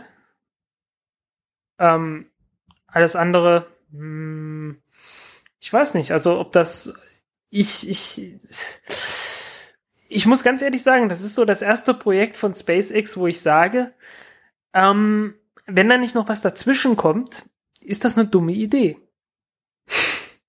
Aber es wird, auf- wird auf jeden Fall was dazwischen kommen. Also ich kann mir nicht vorstellen, dass die jetzt sagen, okay, als nächstes bauen wir jetzt diese Rakete und in zehn Jahren sind sie dann fertig, sondern es wird wahrscheinlich noch mal ein paar Zwischenschritte geben, die jetzt Elon Musk aus Simplizitätsgründen nicht genannt hat. Bleibt zu hoffen, ne? Also, Ja, also, äh, eine, eine Falcon 9 Rakete soll ja noch kommen. Ähm, und na, es, es bleibt halt zu hoffen, nicht, dass der Elon Musk halt sagt, ja, irgendwie Zeit wird knapp, ich will hier noch äh, äh, sehen, wie die Leute zum Mars kommen, deswegen muss das jetzt äh, gemacht werden und alles andere kommt dann äh, äh, irgendwie äh, nicht mehr so dran. Alles andere ist jetzt erstmal unwichtig, erstmal muss das. Ich weiß es nicht, es kommt mir so ein bisschen so vor. Das ist halt so. Hm. Ja, ich bin da, ich bin also da, ich, ich bin da, unser Hashtag ist ja in SpaceX we trust. ja, äh, werden wir sehen, ne? Also ich, ich bin da, äh, was das angeht, bin ich da etwas zwiegespalten. In, Ich, in Folge 1000 also des jetzt- Podcasts können wir darüber uns unterhalten, wie das dann gelaufen ist. ja, jetzt- so ungefähr. Jetzt drüber Ähm, zu spekulieren also- wäre ja auch ein bisschen sinnlos dann. Ja. Wir werden sehen. Also ähm, bis jetzt äh, muss man sagen, dass Space, äh, dass Elon Musk es immer hingekriegt hat, äh, wenn er etwas überambitioniert war, sich dann doch wieder einzukriegen. Und äh, ich, ich hoffe mal, dass er das auch diesmal wieder tun wird. Okay. Beenden wir es damit. Ne? Was er jedenfalls angekündigt hat, ist eine neue äh, äh, Falcon 9 Variante.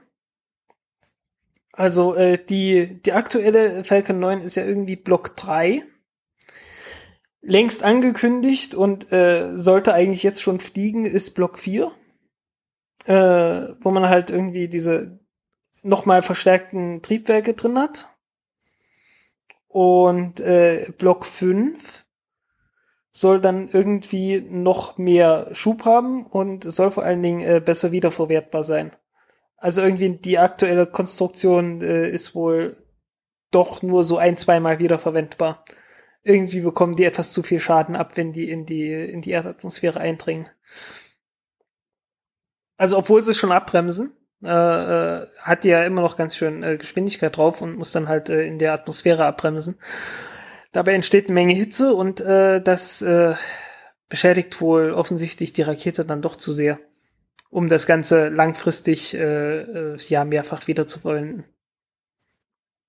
Das sollte man übrigens auch gar nicht unterschätzen. Also wenn man sich die Videos anguckt von der New Shepard von Blue Origin, äh, da gibt's irgendwie so ein schönes Video von der Landung, wo man oben die äh, diese komische runde äh, Finne sieht, also dieses Steuerruder ganz oben.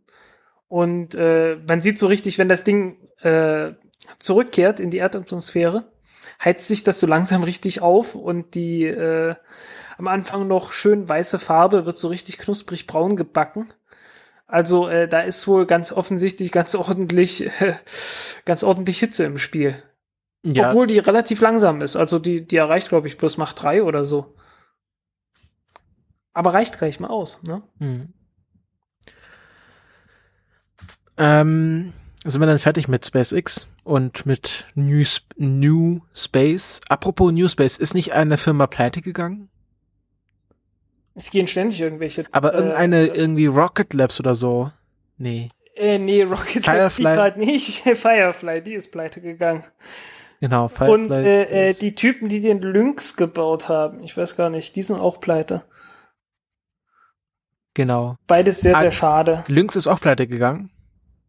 Ja, die, die sind irgendwie, also wurde zumindest ab, also nicht offiziell, aber irgendwie haben es jedenfalls äh, eingestellt und äh, da standen dann auch irgendwie auf dem Gelände jede Menge, äh, ja, jede Menge Kisten und wurde halt abge, wurde halt abtransportiert und so. Ach je.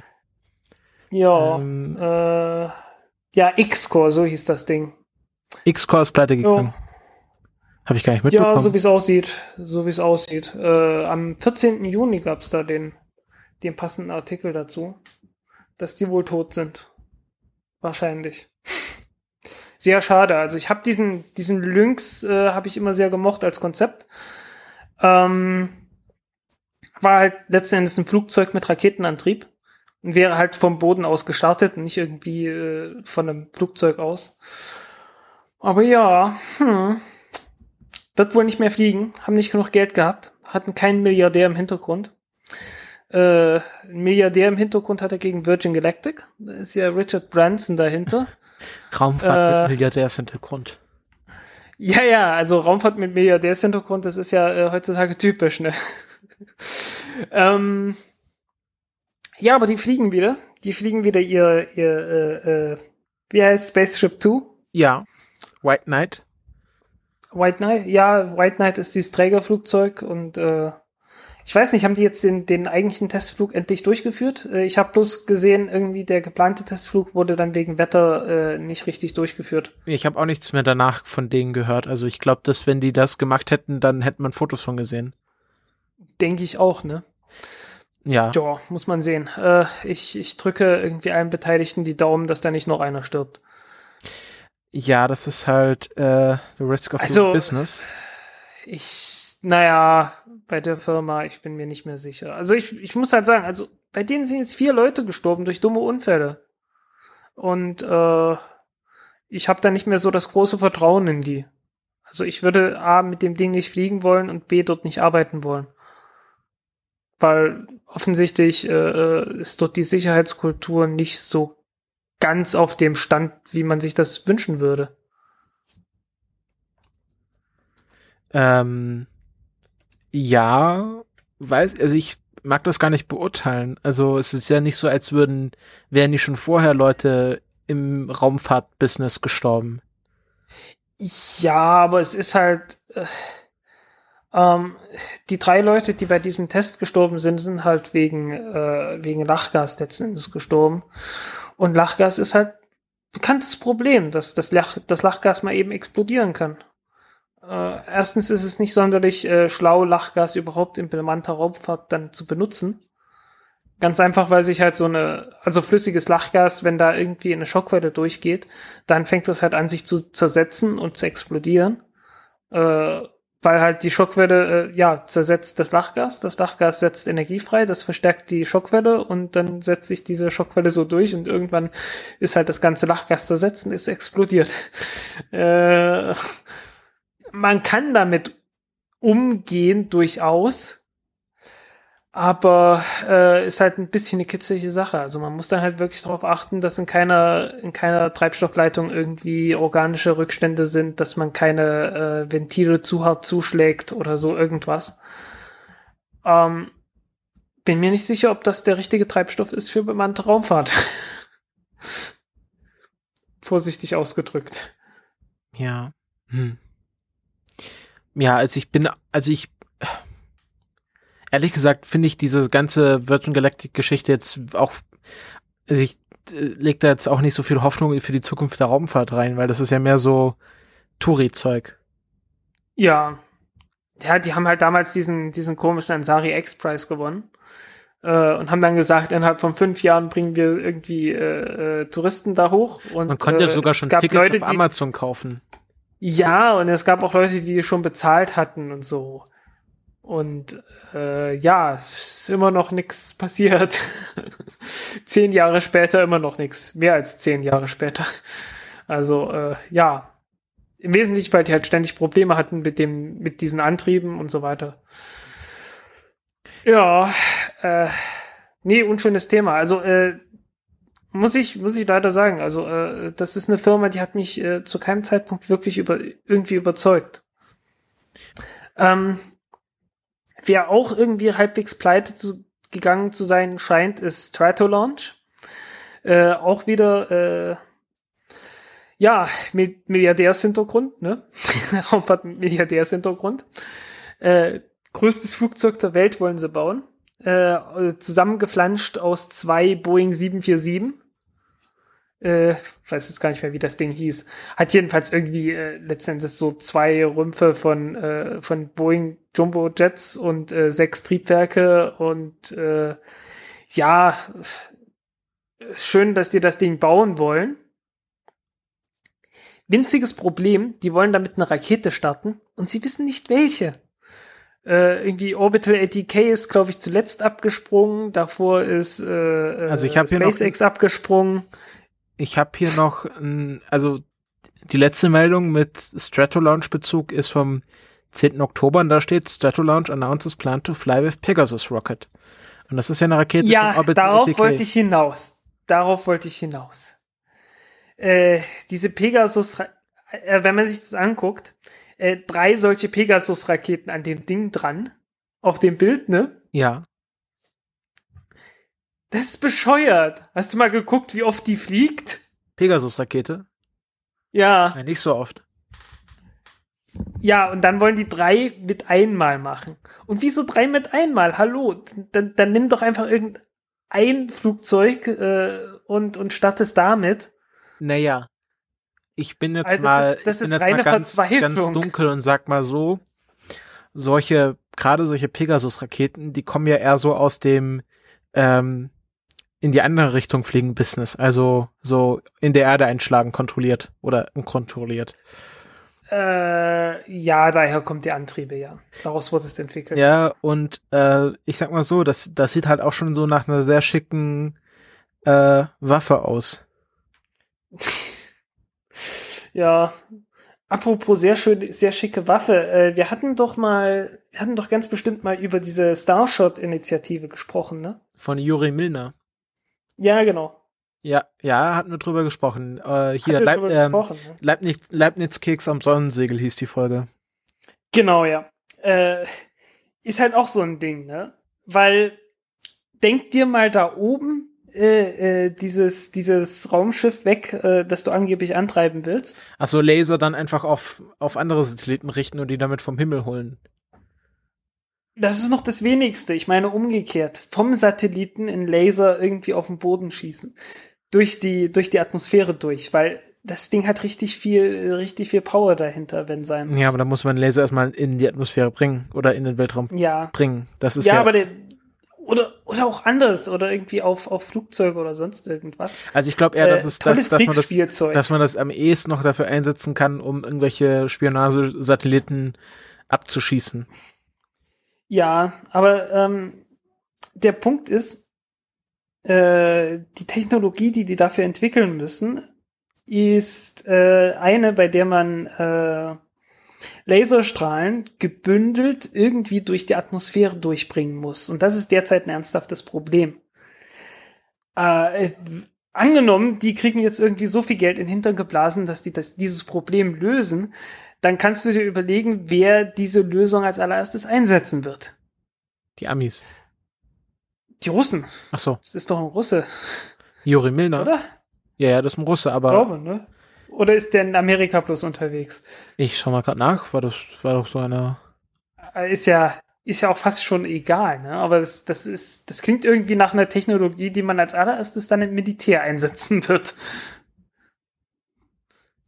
1990 wanderte Milner in die Vereinigten Staaten aus. Ah, okay.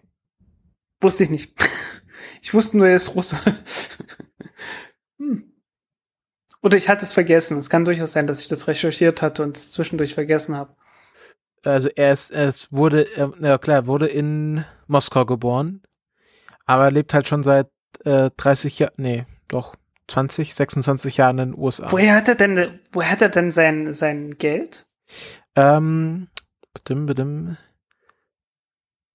Das würde Also- mich jetzt spontan Von interessieren. 1992 bis so- 19 arbeitete Milner für die Weltbank in Washington, vorher als Experte ru- russischer Banking-Systeme, ständig zum Vizepräsident von, das ist halt so ein Banker.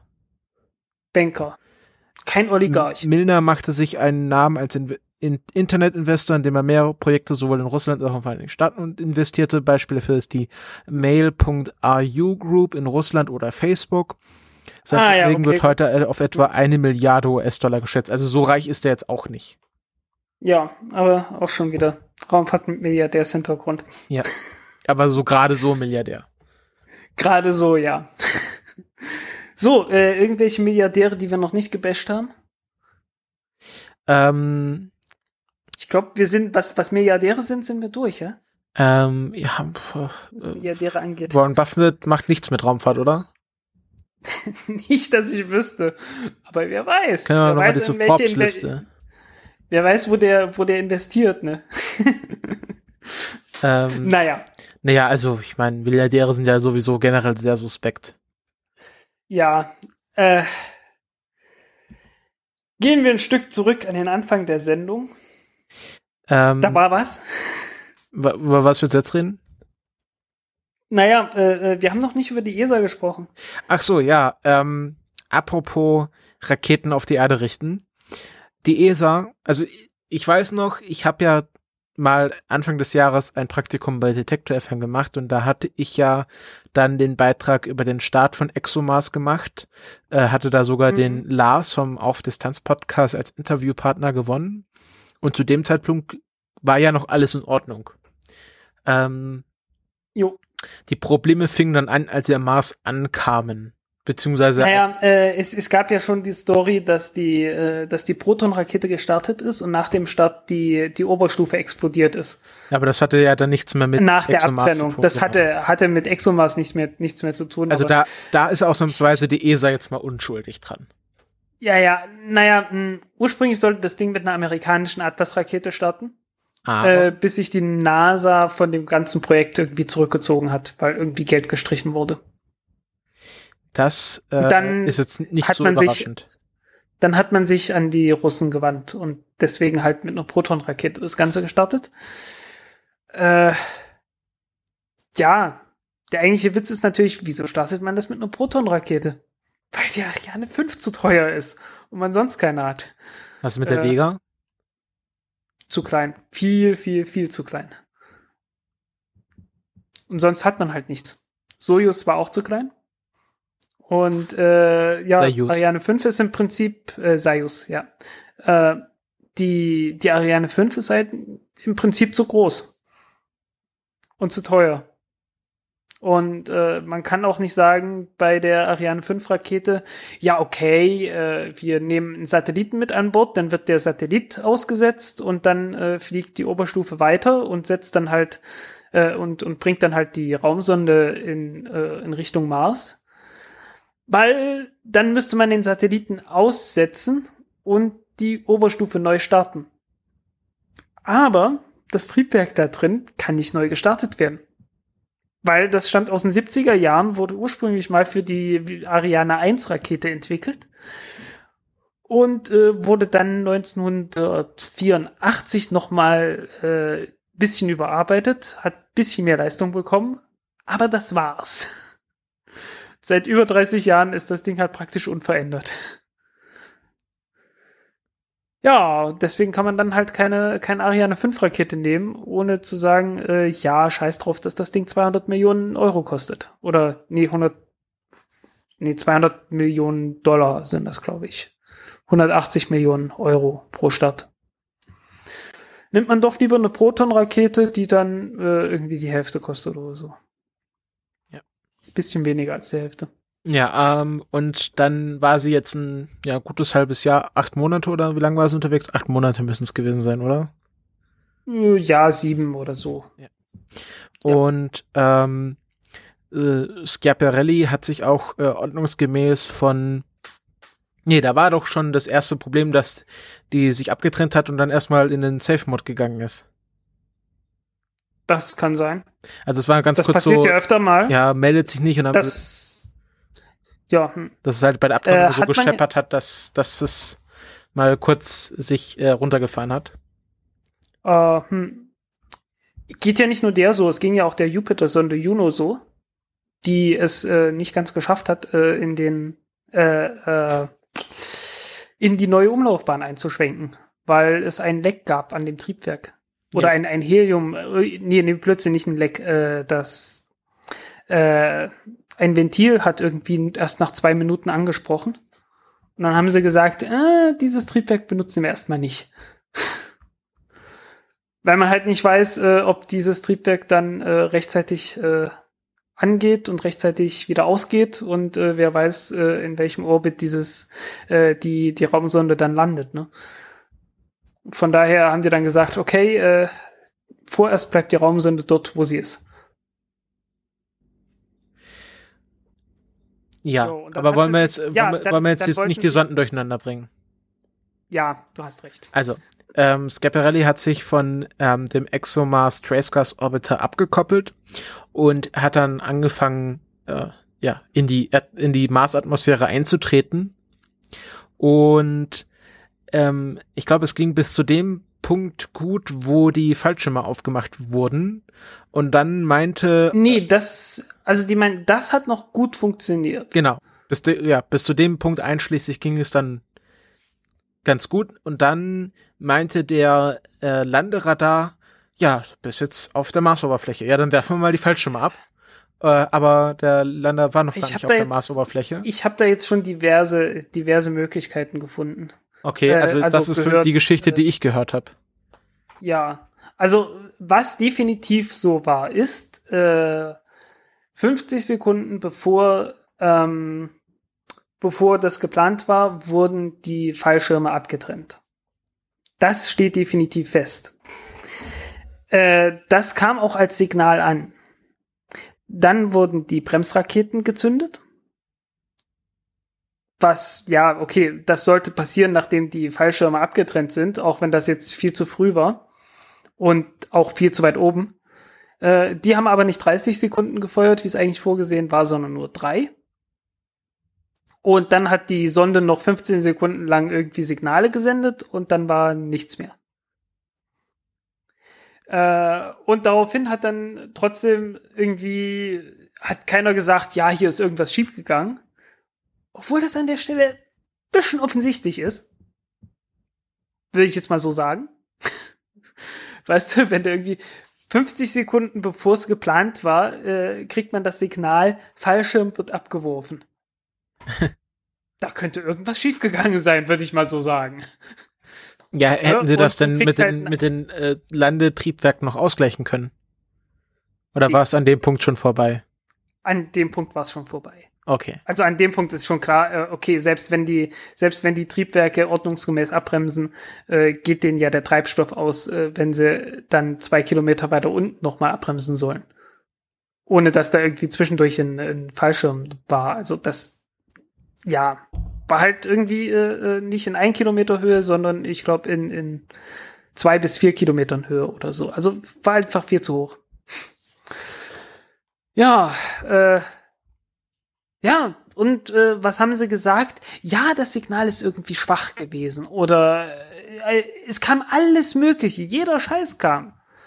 Und dann hieß es, ja, wir warten noch ab auf die Daten, die uns von äh, äh, hier der, der amerikanischen Raumsonde, äh, weiß nicht mehr wie, und wie die hieß, wie heißt sie denn gleich?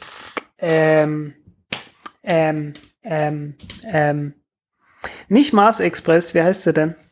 Mars Reconnaissance Orbiter. Genau.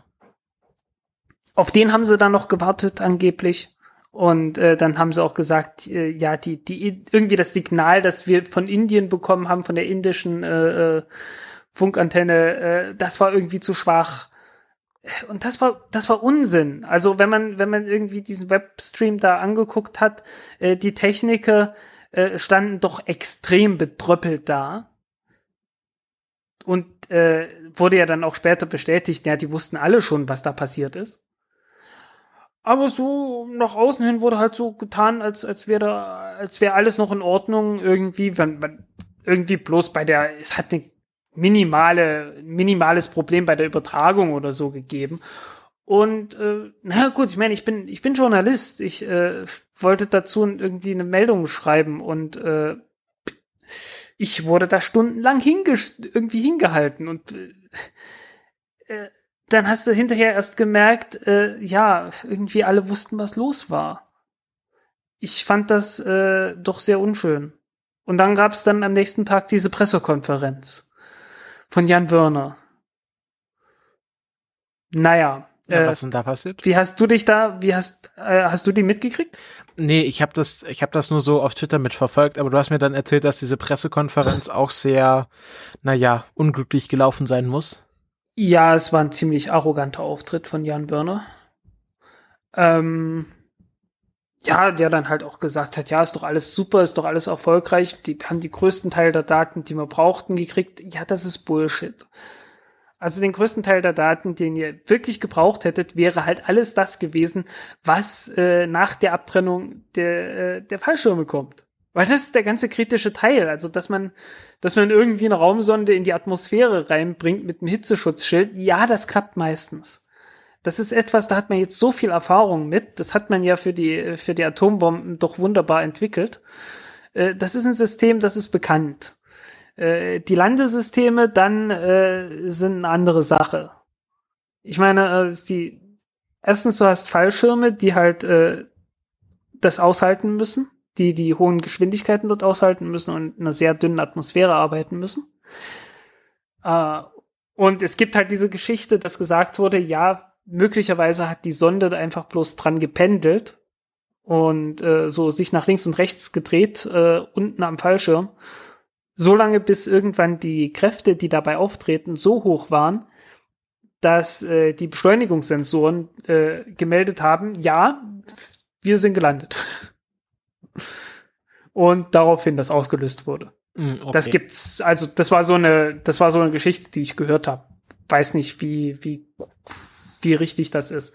Die andere Geschichte, die ich gehört habe, ist, dass es irgendwie ein Timeout in der Kommunikation zwischen dem äh, äh, zwischen dem Höhenradar und der eigentlich, also dem, dem Höhenradar und den ganzen anderen Systemen, die für die Positionsbestimmung zuständig sind und der eigentlich Navigationssoftware gab.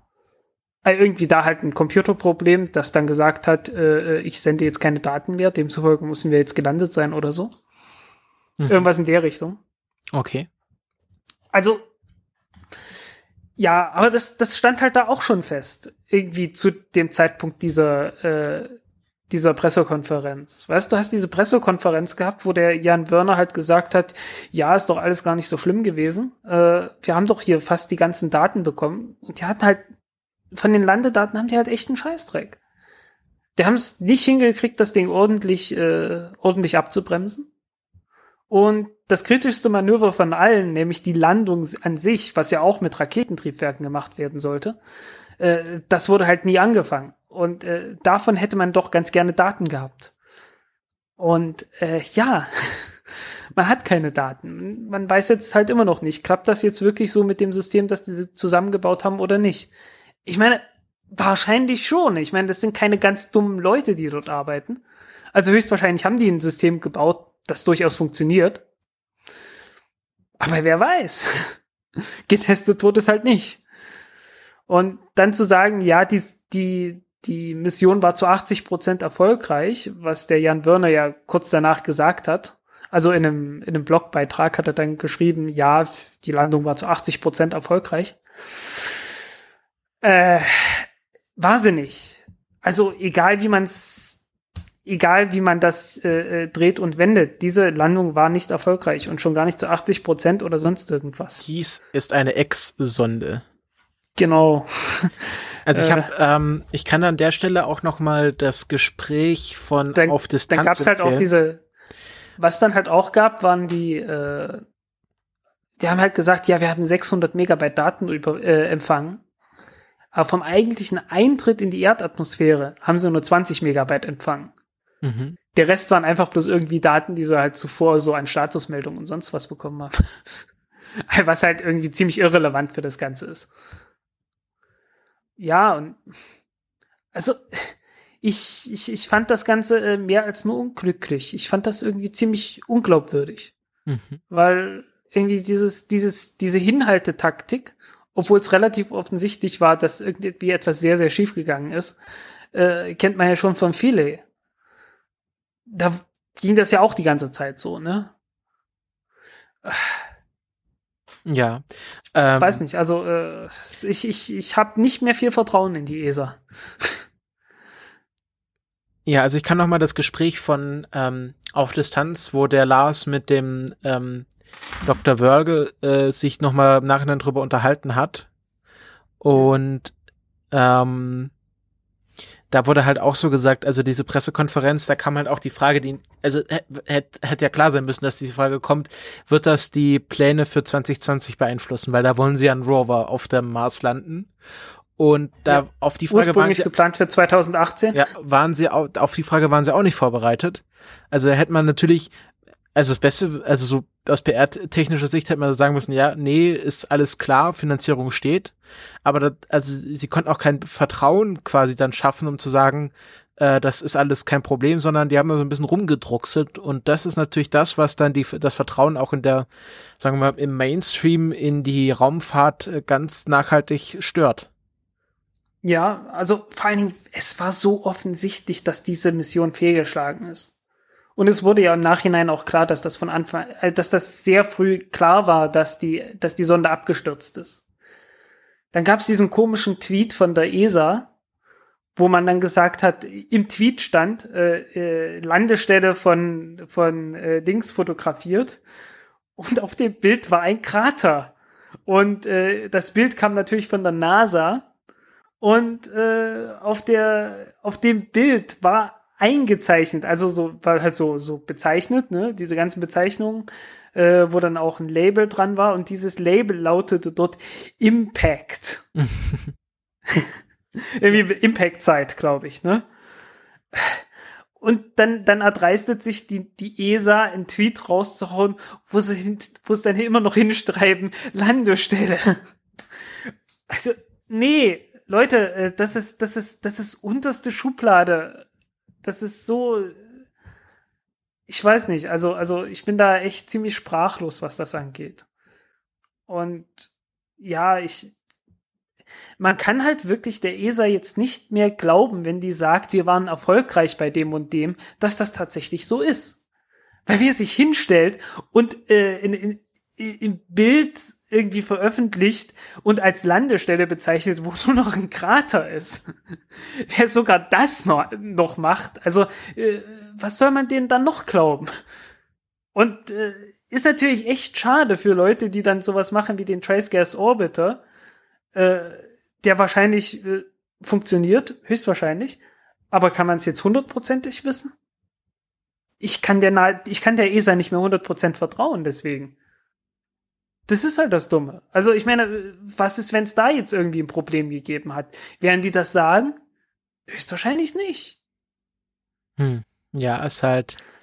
Das ist. Da müsste man, echt? da müsste man vielleicht mal mit jemanden von der ESA reden, dass der vielleicht auch mal irgendwie, also ob der, also ich finde halt auch, wie dann die, wie sich dann auch so die ESA-Leute auf Twitter verhalten und dann so ein bisschen auch angenervt sind, wenn dann die Journalisten bei ihnen anrufen wegen dem Mars. Also, hm. wenn dann ich halt meine, eine schlechte es, Kommunikation es ist, na klar, dass die dann nachfragen. Ja. Und vor Dingen der Witz ist ja, es wäre gar kein Problem gewesen. Man hat, ich meine, man hat von Anfang an gesagt, das Ding ist bloß ein Test. Äh, die Nutzlast, die man drauf hatte, war sowieso ein Witz. Und äh, dann kann man doch sagen, ja, es war ein Test. Äh, äh, dummerweise ist was schiefgegangen. Deswegen testen wir das.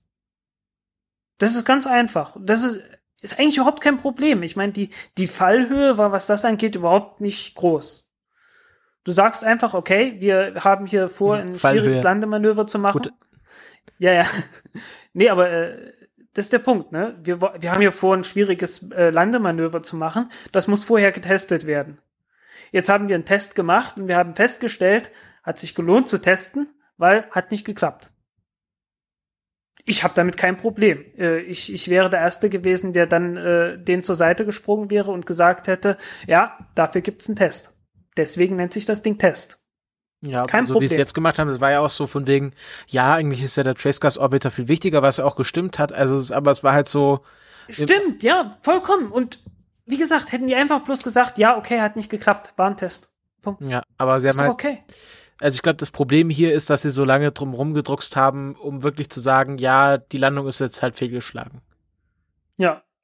Und äh, wie gesagt, man, man hat, man hat Leute gesehen, die dort mit versteinerter Mine rumgelaufen sind. Man hat es denen angesehen, aber man konnte halt noch, noch keinen Artikel dazu schreiben, äh, weil äh, in, in Gesichtsausdruck ist noch keine Bestätigung. Und man muss halt ein bisschen warten auf eine Bestätigung. Und äh, äh, äh, die haben einen ja so lange hingehalten und immer wieder vertröstet, ja, irgendwie beim, ja, irgendwie die eine Sonde oder die nächste Sonde, die könnte ja dann noch was auffangen, äh, bis es dann halt überhaupt nicht mehr ging, weil äh, die, äh, weil der Mars Reconnaissance Orbit dann die, das erste Bild geliefert hat von einer Einschlagstelle. Ja, also nee, das war, das war so unter aller Sau. Also, ja, fand ich, fand ich sehr schlecht. Ja, muss man dann warten. Also, äh, die, die ESA ist halt, äh, ich meine, die ESA ist unter Druck, definitiv. Also, die, die Ariane 5 Rakete ist äh, nicht mehr zeitgemäß, schon seit langer Zeit nicht mehr.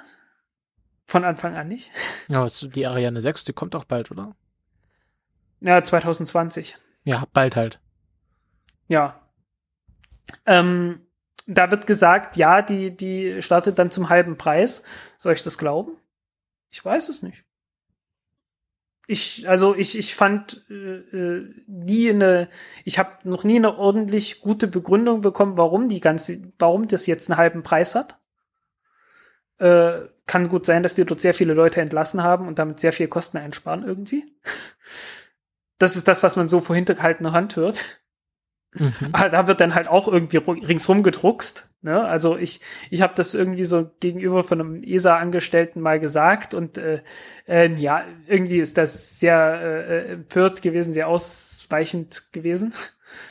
äh, äh, und ja, äh, von Airbus Safran ist halt die, äh, die offizielle Linie. Ja, wir sind jetzt sowas wie SpaceX. Wir sind jetzt auch eine private Firma. Ah, okay. Eine private Firma, die zu 90 Prozent Geld von der ESA bekommt. die von der ESA auch vorge... Und äh, ich meine, die, die stellen das so dar wie, ja, wir machen jetzt unsere eigenen Entscheidungen. Komisch, komische Entscheidungen, äh, weil die Entscheidungen wurden alle vorgegeben. Äh, die, die Konstruktion der, der Ariane 6 Rakete war ja lange verhandelt worden.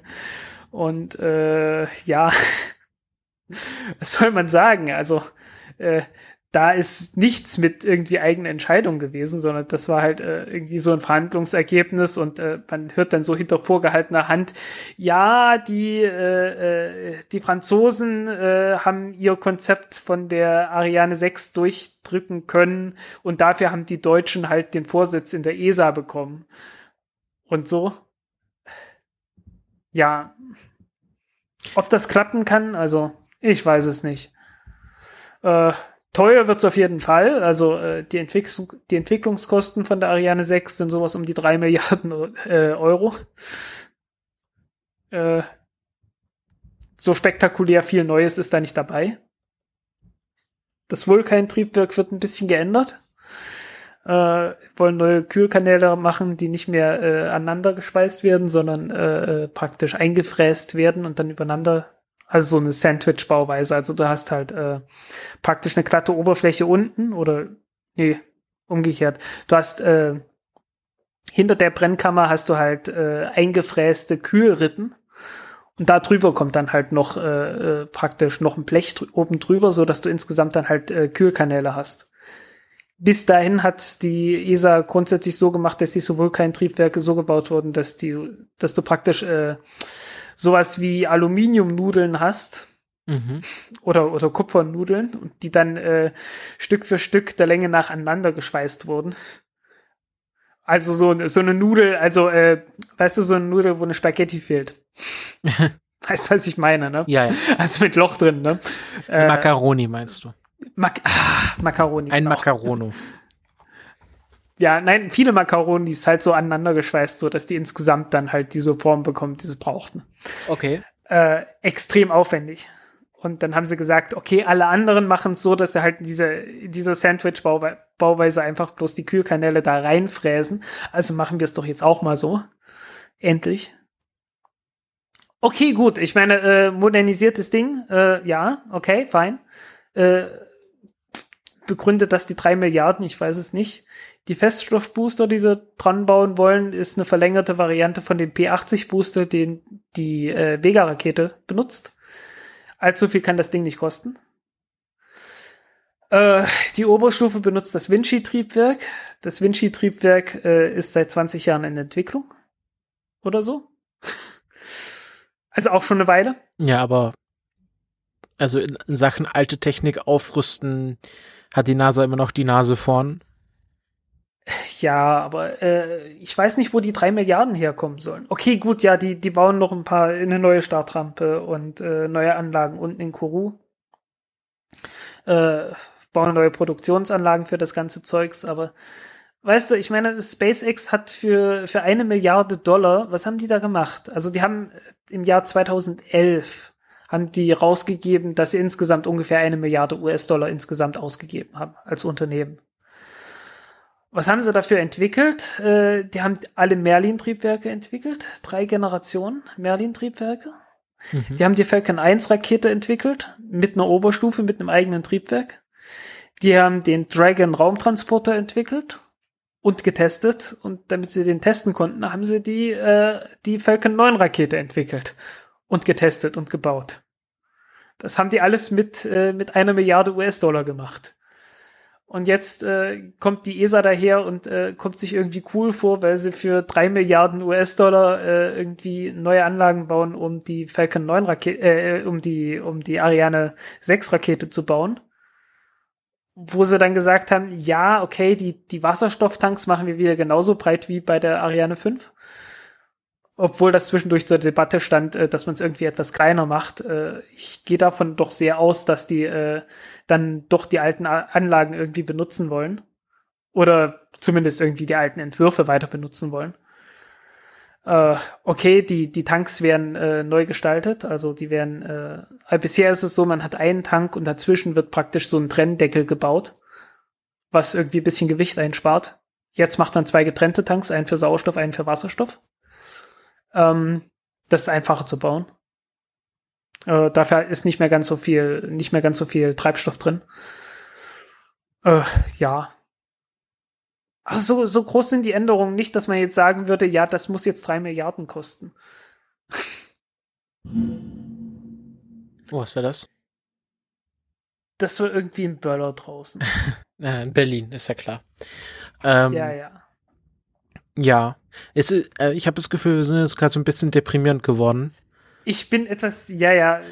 Wollen wir denn mal, sagen, dass die ESA mich äh, in letzter Zeit doch etwas sehr deprimiert hat. wollen wir mal zu wirklichen gebauten Raketen kommen und mal über China reden? Können wir machen. Können wir machen, ja.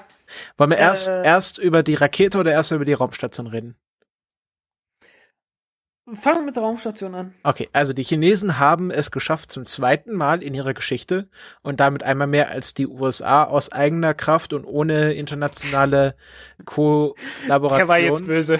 Ja, muss man ja auch mal so sagen. Also eine Ja, ja. Raumstation zu bauen und zu bemannen und ja, ohne dass da was überhitzt und man äh, eine Decke drum wickeln muss.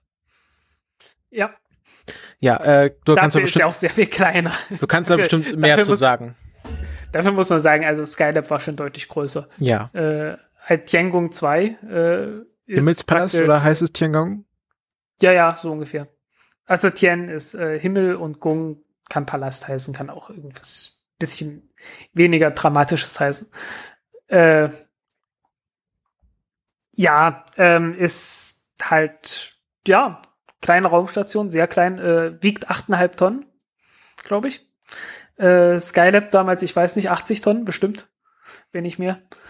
Äh, ist eine andere Größenordnung. Aber es geht ja auch um Tests bloß. Äh, der Punkt, warum baut man so ein Ding so klein, ist, äh, die Chinesen hatten bis dahin keine sehr viel größeren Raketen als das. Also die haben einfach die Raketen, die sie hatten, ausgenutzt bis zum Anschlag und äh, halt die größtmögliche Raumstation draufgebaut, die man mit einem Modul da äh, äh, bauen kann. Und ja, das ist sie nun.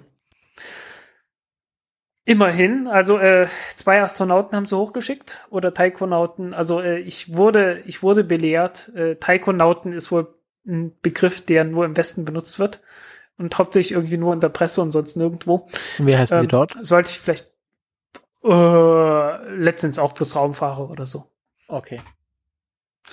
Ähm, naja, äh, haben sie halt zwei hochgeschickt und die werden jetzt, äh, was waren's?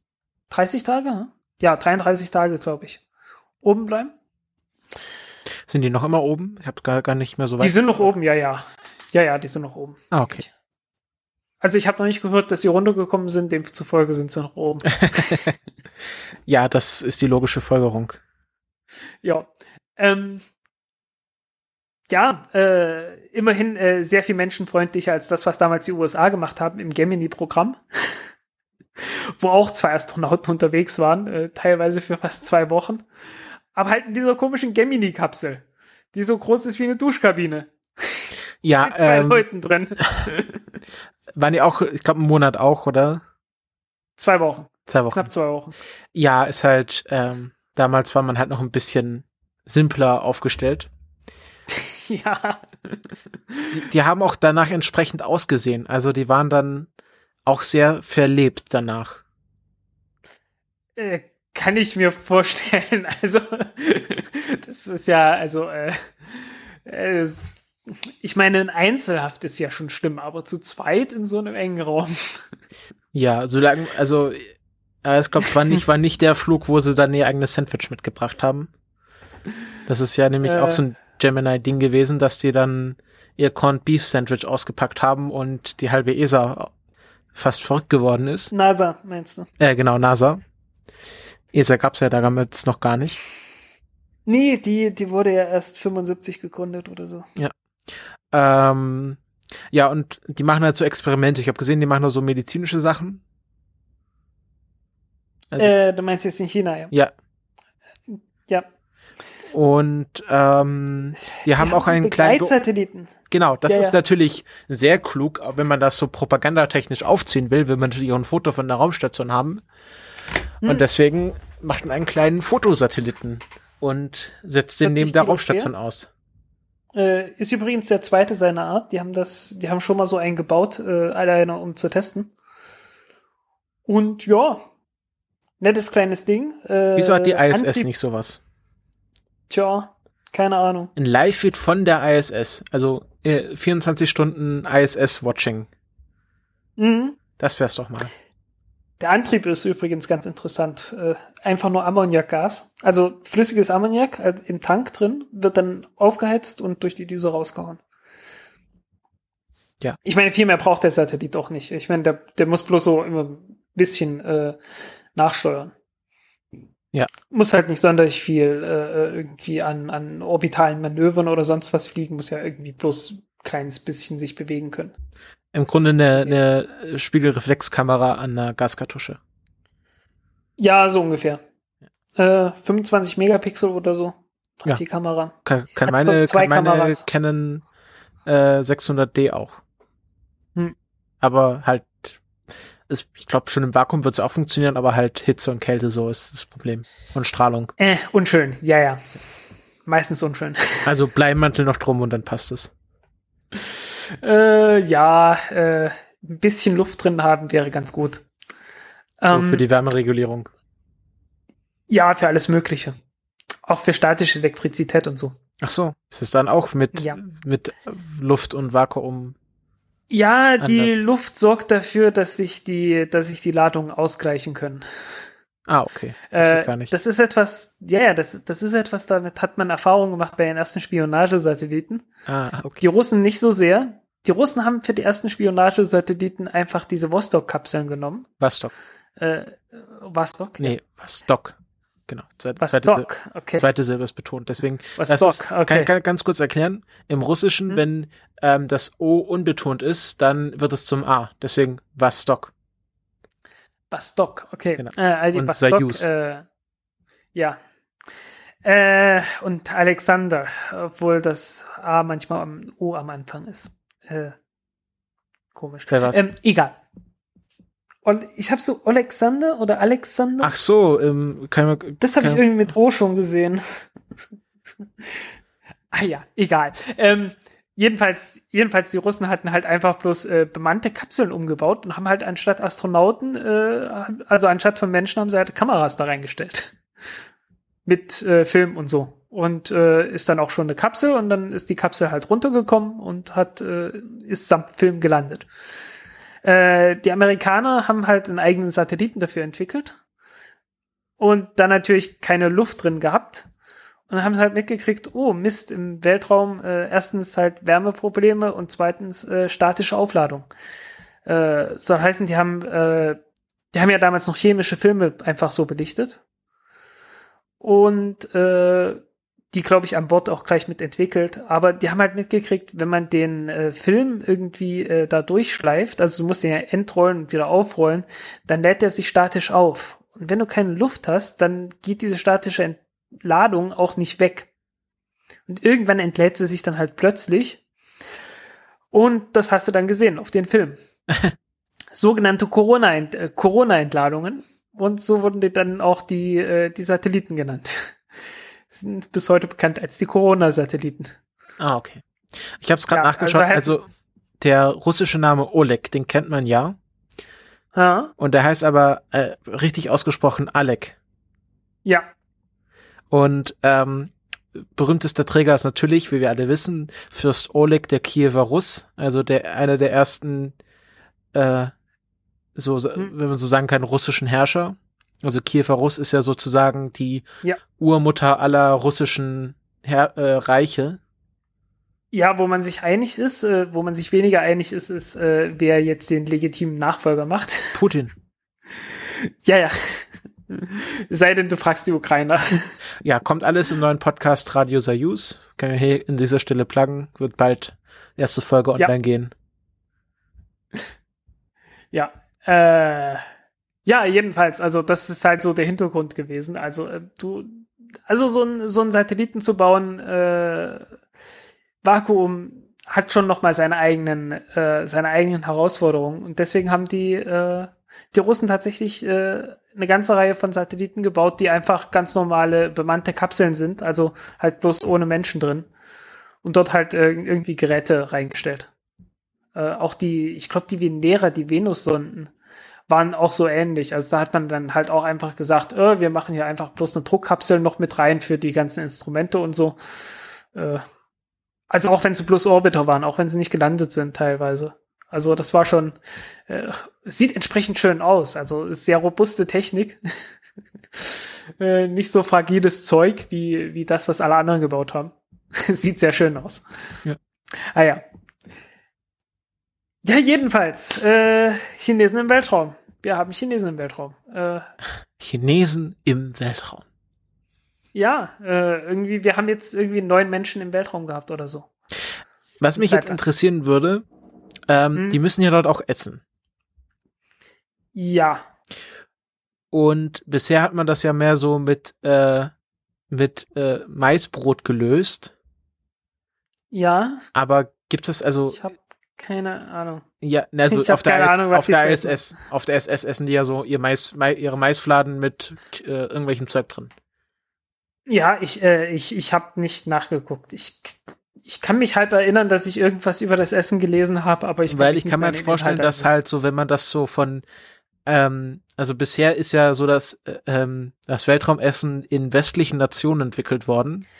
Ja, ja, ich, ich weiß. Ich, ich glaube, ich habe da auch was zu gelesen, aber ich kann mich nicht mehr an den Inhalt Und erinnern. ähm, ich will da auch jetzt gar nicht so einen rassistischen Witz so mit haha, die essen äh, Reis im Weltraum machen, aber mich würde einfach mal interessieren, wenn man es Stäbchen im Weltraum. Warum? wenn man halt so ähm, äh, das wenn man einfach solche Entwicklungen mal aus einer anderen aus einem anderen Kulturkreis herausdenkt und die Chinesen sind ja was was sowas angeht dann doch schon noch recht isoliert, also die machen ja ihre Raumfahrtentwicklung größtenteils alleine, die haben halt viel Technik von den Russen gekauft ja, ähm, was die dann an Essen dort mit hochnehmen. Ob die dann wirklich irgendwie so äh, einen Reiskocher auf der Station haben, das stelle stell ich mir doch interessant vor. äh, ich habe keine Ahnung. Äh, ich habe wirklich keine Ahnung. Irgendwie, äh, äh, die, die müssen es irgendwie haben. Äh, ich weiß aber nicht, was, äh, was die dort essen. Also ich habe hier einen Buzzfeed-Artikel von der letzten bemannten China-Mission. Hm? Äh, ach tatsächlich, äh, süße Reis-Dumplings, ja, genau, irgend sowas. ähm, süßer Lotus, ähm, Yang Chow Fried Rice, Chinese Barbecue Chicken, also doch schon sehr asiatisch. Ja. Äh, kannst du mir den Link mal schicken? Ja, das ist sehr interessant. Das ist zwar Das ist jetzt wieder das Problem, dass wir, dass wir kein, dass wir kein Skype mehr benutzen. Ja, deswegen musst du in Slack rein. Ich poste es, ich poste es mal auf, äh, auf unserem Twitter-Account. Ja, ja, mach das mal da. Ähm, ah, die Koreaner haben sogar Space Kimchi entwickelt. Aha. Ja, sieht doch ziemlich lecker aus, oder? Das Essen hier. Also, mh, naja, okay. Äh, aber hier, also, okay, diese Sweet Rice Dumplings jetzt nicht. ähm, Achso, das ist was normale. Ah, okay. okay also, okay, also okay. ich, ich, ähm, kann hier schon mal sagen, am Schluss reißen sie ihre äh, äh, Glaubwürdigkeit wieder mit dem Hintern ein, weil sie behaupten, sie wollen uns hier dieses Weltraumeis als echte Astronautennahrung verkaufen. Tja. Also ich finde das schon, Ja, sehr, also so Kimchi, das kann mir schon gut vorstellen, dass man das gut mit in den Weltraum nehmen kann. ach ja, sicher. Ist halt fermentiert. Also, äh, halt Jauze schon- kann ich mir sehr gut vorstellen. was? Jauze. Was ist das? Äh, äh, äh, äh, sowas ähnliches wie Maultaschen. Wird meistens in China zum chinesischen Neujahrsfest äh, gegessen. Ach so, diese, ah, okay, ja, ich, ich verstehe schon. Hatte ich, äh, ich hatte schon ein paar Mal die Freude gehabt, äh, zum chinesischen Neujahr eingeladen worden zu sein von Chinesen. Und äh, Wäre wär jetzt komisch, ja. wenn du von Nicht-Chinesen zum chinesischen Neujahr eingeladen wirst. nö, könnte doch zu, könnte doch von Vietnamesen sein oder so. Ja, aber halt von, äh, keine andere Deutsche. Ja, ja. Äh, und äh, ja, das ist, das ist so, das ist halt so ein, diese, äh, äh, die Jauze sind halt ein, äh, ja, das, das Neujahrsessen schlechthin bei denen. Und da wird dann halt jeder beteiligt. Äh, einer macht den Teig, einer macht die Füllung und so weiter und so weiter. Und äh, ja, aber es ist halt eine scheiß Arbeit, die Dinger zu machen, aber sie schmecken verdammt gut. äh, ist halt nicht wie, ist halt nicht wirklich wie eine Maultasche. Äh, dass er halt, also Maultaschen haben irgendwie so richtig dicken Teig. Äh, die Jauze haben einen ziemlich dünnen Teig. Und ja. Ja. Mit äh, so einer Hackfleisch, äh, Soja, alles mögliche Füllung. China-Kohl kommt mit rein, alles mögliche. Äh, in China ist das nochmal eine andere Füllung. Ja. Da gibt's auch Bauze. Bauze ist so eine, eine größere, äh, eine größere Tasche, da ist dann äh, sogar Suppe drin. Also die haben, die haben wirklich dann so äh, äh, praktisch äh, Suppe in der Nudel und nicht Nudel in der Suppe. Ich habe gehört, da kann man sich ganz furchtbar das, den Mund dran verbrennen, Hast du wenn man gehört? damit noch nicht. Ich habe es noch nicht ausprobiert. Äh, das, das ist so eine, so eine spezielle Technik. Also du machst halt eine Suppe und äh, du machst die mit viel Gelatine, mit sehr viel Gelatine, so dass die Suppe, wenn sie kalt wird, äh, praktisch fest wird. Und diese fest gewordene Suppe, die füllst du dann in die, in die Taschen rein, die halt letztendlich aus Nudelteig bestehen. Und äh, dann machst du die wieder heiß. Und wenn die heiß machst, ja, ist die, ist die Suppe im Inneren dann wieder flüssig. Und die kannst dann irgendwie raustrinken. Und äh, das ist halt ein, ein Vorgang, bei dem sich Anfänger meistens den Mund verbrennen. Ja, ich glaube, so Suppendumplings habe ich auch mal auf YouTube gesehen. Ja, kommen aus Shanghai. Ah, okay. Ähm, Äh, ich, hatte, ich hatte einen Mitbewohner aus Shanghai, von daher weiß ich das. Ja. jetzt müssen wir irgendwie wieder die Kurve kriegen.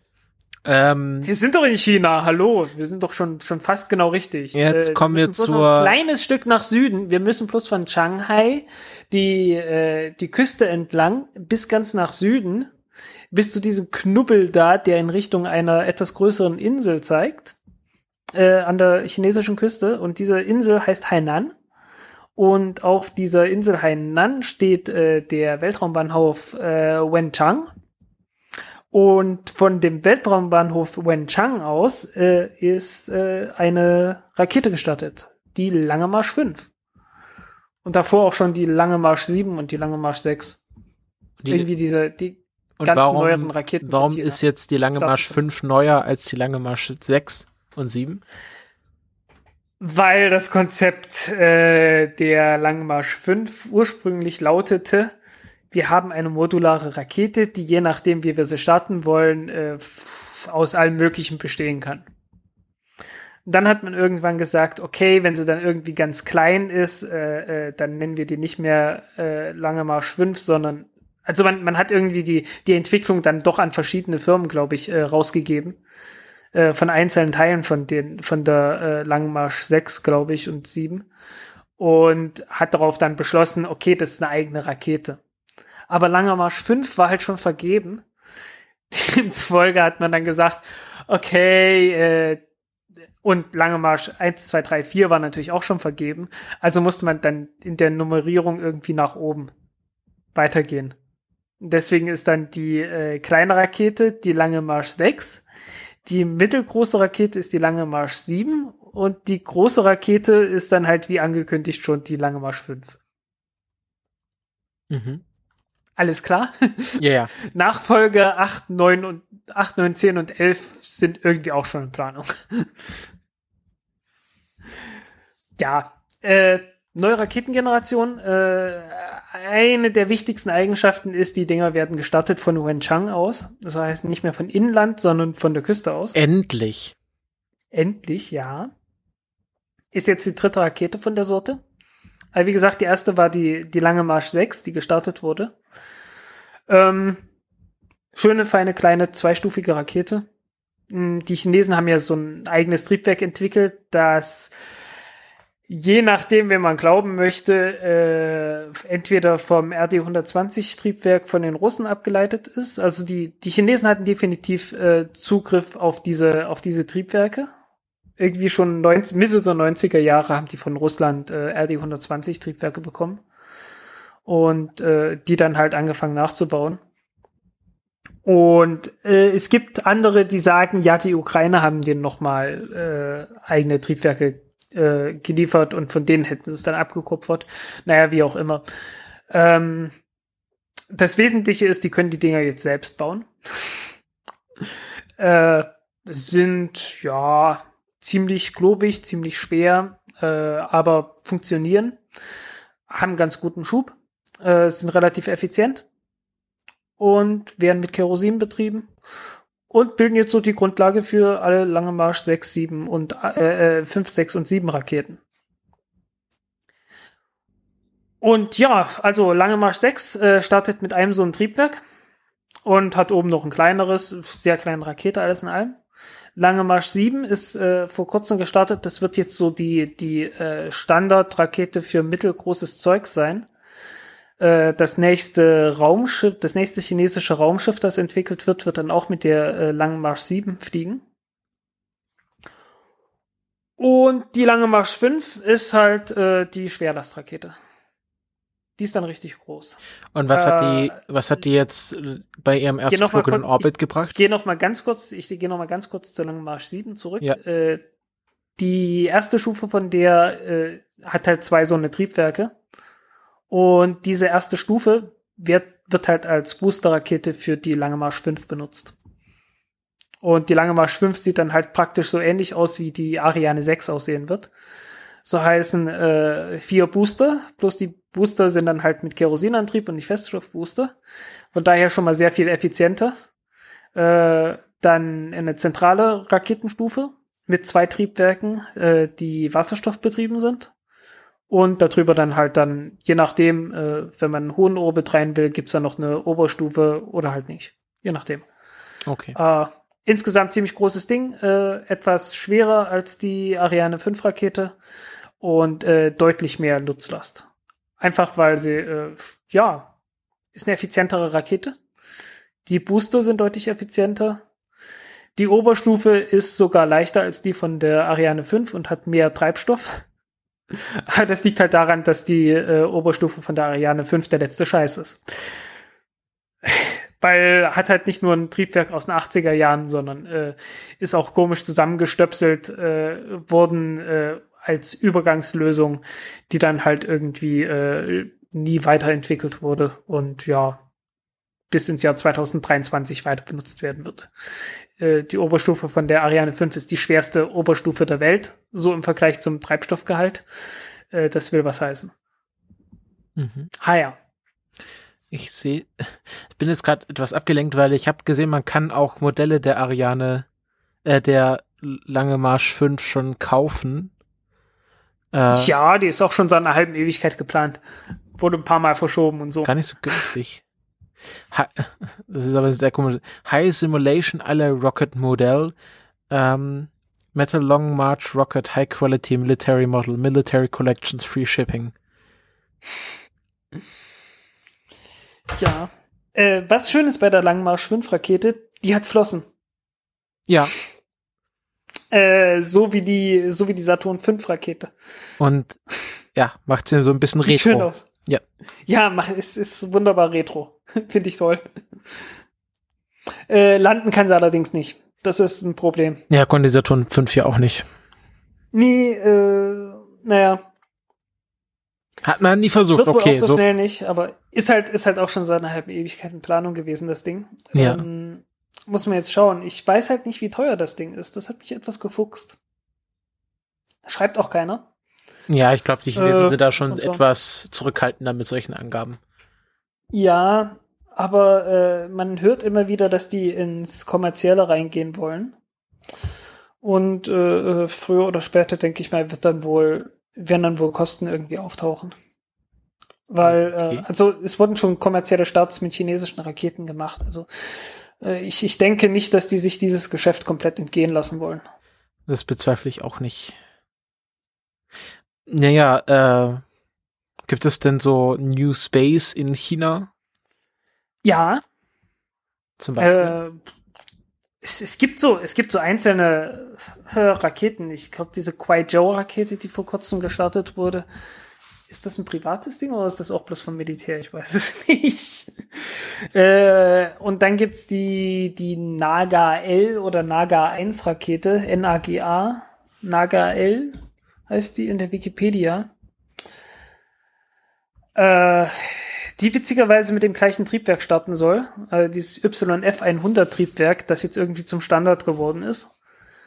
Daraus wollen die eine erste Stufe bauen, die zweite Stufe mit einem alten YF75 Triebwerk, äh, was sie sich ausgeborgt haben von den äh, älteren Langmarschraketen, die ja die ganze Zeit schon geflogen sind.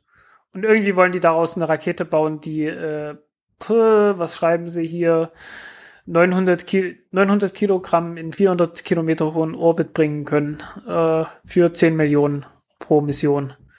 10 Millionen Dollar Mhm. was so schlecht nicht ist. Äh, und ja, hängt dann halt ein bisschen von äh, vom Start vom Startort ab.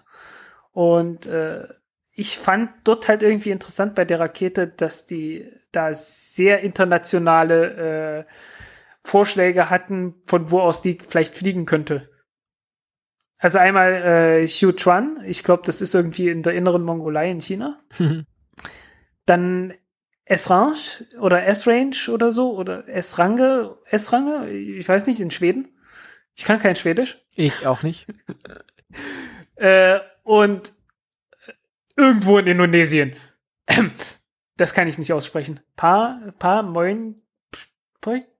Keine Ahnung. Pa Moin Poik? Wo ist denn das? In Indonesien. Puh, da kenne ich mich jetzt auch nicht mit aus. Wahrscheinlich irgendwo in der Nähe vom, vom Äquator. Und dann hatten sie noch einen Vorschlag in, Tan in Tansania. Also, ja, interessant. Ach so, nee, warte, das ist eine, die haben in Indonesien, in Indonesien gibt es ein National Institute of Aeronautics and Space, LAPAN, und die haben dort tatsächlich einen Weltraumbahnhof. Also eine, eine Rocket Launch Site.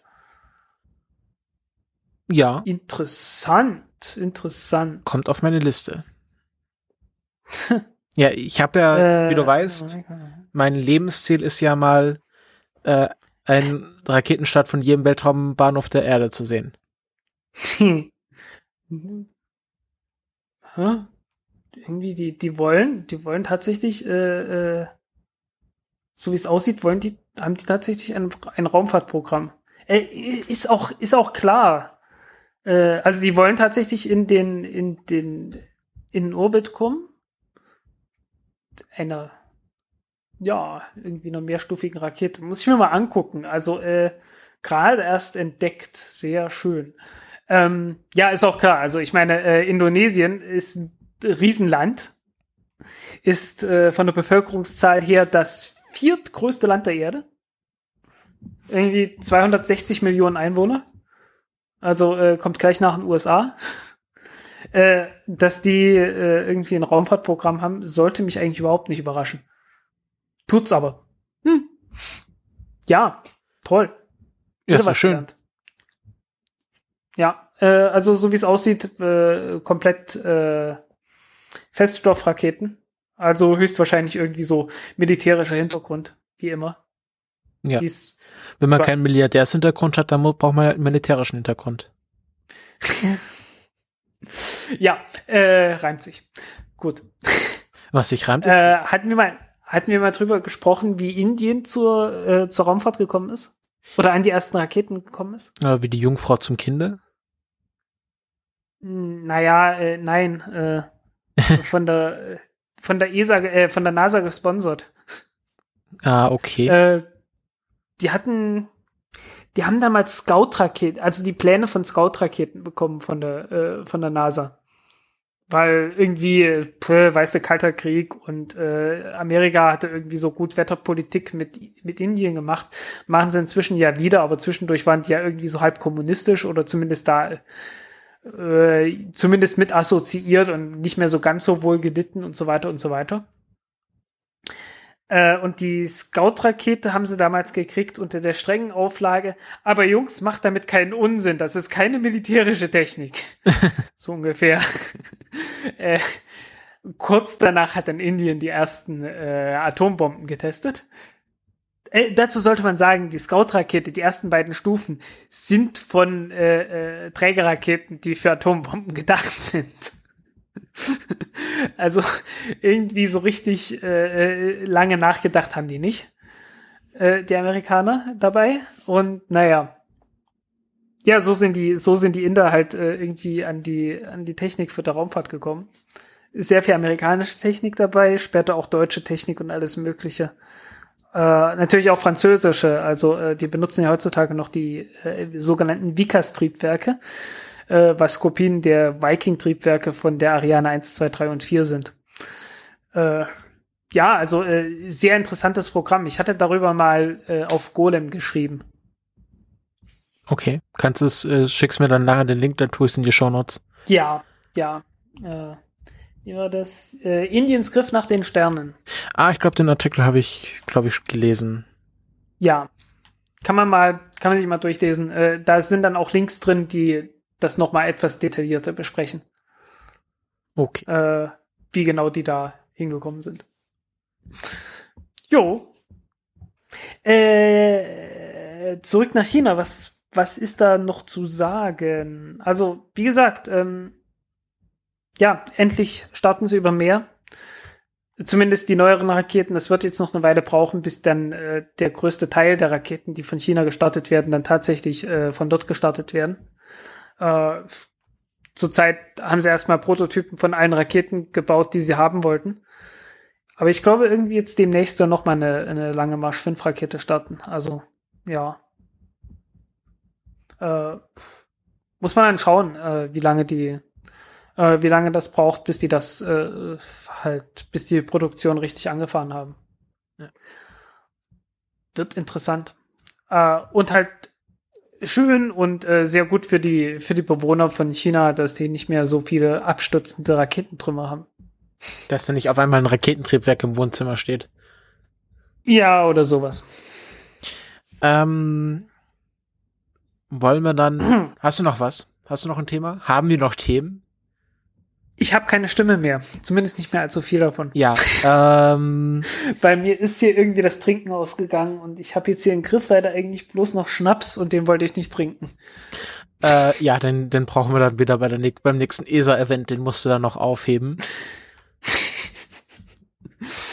Ich habe Hm. noch so was Kleines. Es gibt bei, den- bei den Orbital Mechanics, äh, ich glaube in der letzten oder vorletzten Folge hatten die ein Interview mit jemanden, der die ähm, die ähm, Haltebolts, also wie nennt man das? Was ist was ist das deutsche Wort für Bolts? Äh, die Sprengbolzen meinst Genau, du? die Sprengbolzen für das Space Shuttle entwickelt hat oder mitentwickelt hat. Ja. Das ist sehr interessant. Also ähm, man muss sich ja klar machen, so eine Rakete, die wird dann festgenagelt auf dem Launchpad und ähm, im Grunde weggesprengt, nachdem sie dann die Triebwerke gestartet hat. Damit sie nicht Je nachdem, je nachdem, je nachdem. so, ja, das Space Shuttle auf jeden Fall. Das Space Shuttle wurde festge, also richtig festgenagelt. Und Ach, du- ach, du meinst die, die, äh, die Booster und so. ja, genau, Ja. genau. ja, okay. Und Die Booster, die wurden an der, an dem Space Shuttle festgenagelt, mehr oder weniger. ja, und auch an dem, an dem, an diesem Pad. Echt? Ja, die, die Okay. wurden, ja, die mussten ja, wurden ja gezündet und dann wurden sie ja so für vier Sekunden getestet und dann wurde ja erst. Ach nee, das war so, die, ähm, die Das, das wird erstmal mit, das muss noch nicht mal festgehalten werden, weil äh, mit den, mit den Wasserstofftriebwerken kann das Space Shuttle sowieso nicht abheben. aber es gibt auf jeden Fall diese Sprengbolzen und wie die funktionieren, das wurde in der letzten Folge erklärt, das fand ich sehr spannend, ähm, weil es Okay. ein kleines Detail ist, aber doch nicht so ganz unerheblich. Okay, äh, muss ich mir mal anhören. Und ähm, wir haben da noch mal ein Video verlinkt, wo das dann quasi jemand das kommentiert hat, während man die Videoaufnahmen von diesen Sprengbolzen sieht.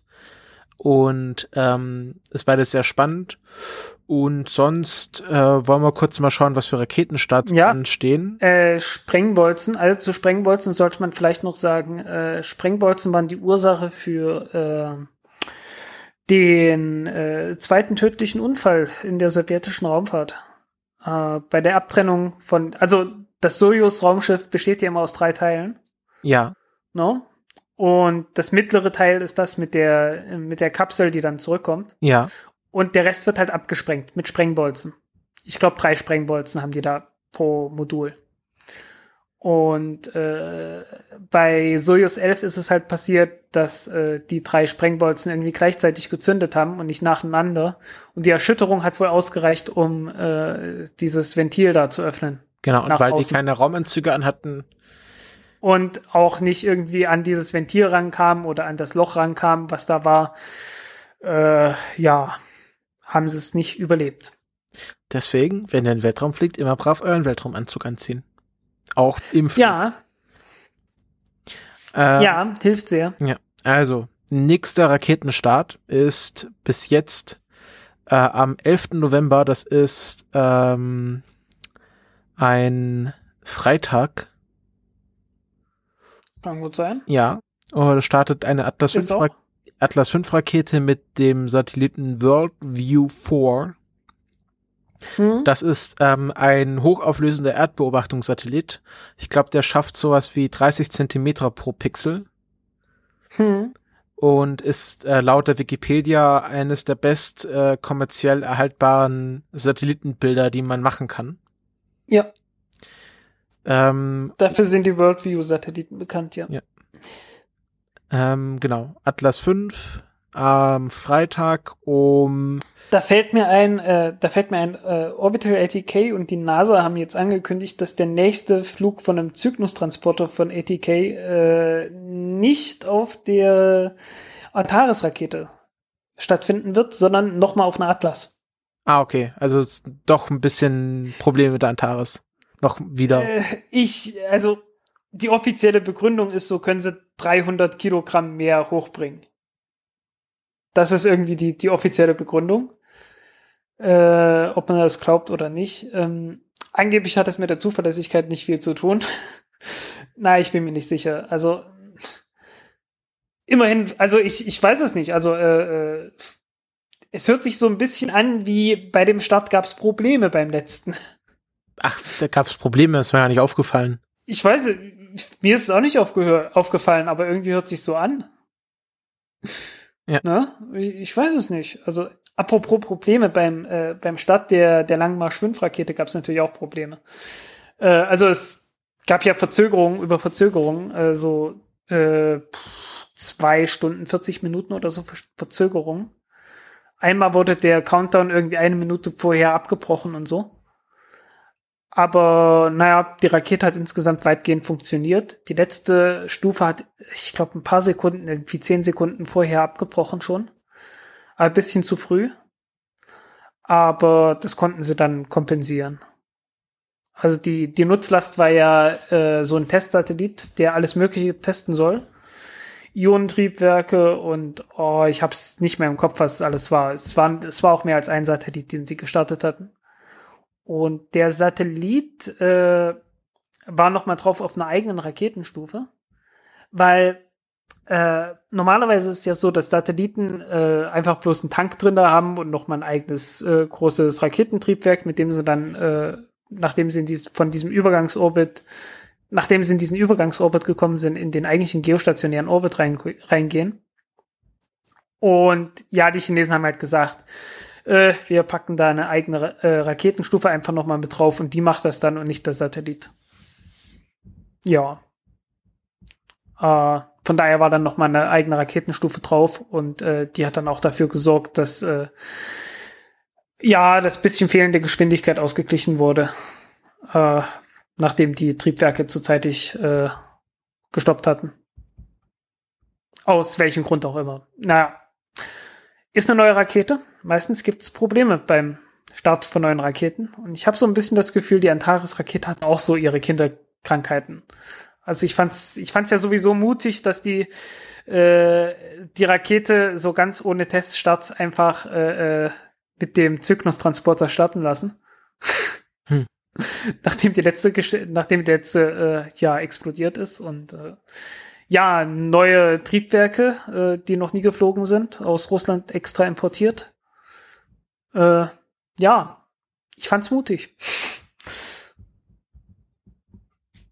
Jo. Wollte ähm, ich halt bloß noch gesagt haben. Das war so noch in letzter Zeit so die, die letzte News, die ich gelesen hatte. Ja. Wahrscheinlich habe ich auch noch viele andere Dinge, die ich als wichtig erachtet habe, jetzt vergessen, aber naja. Ähm, dann noch eine lange Marsch 11. Auch am 11., aber ohne Zeitfenster. Ah, ja, hm, stimmt. Irgendwie lange Marsch 11 war ja auch noch. Das war, das war so eine Feststoffrakete, ne? Mhm. Wird ein X-Ray Pulsar Navigation. Ah, okay. Also ein Satellit, der ähm, Navigationstechniken mit regelmäßigen äh, Röntgenemissionen von. Ah, okay.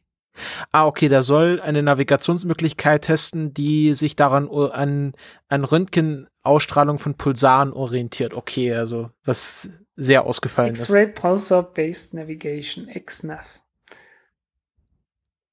Similar to GPS, this comparison love of spacecraft to triangulate its, its position accurately, plus minus fünf Kilometer, nicht schlecht. Ja. Uh, und das hat uh, X-Ray Signals over Radio Waves. Can we make also wollen die das wirklich von Pulsaren, also von den Sternen machen oder strahlt dieses Ja, ja.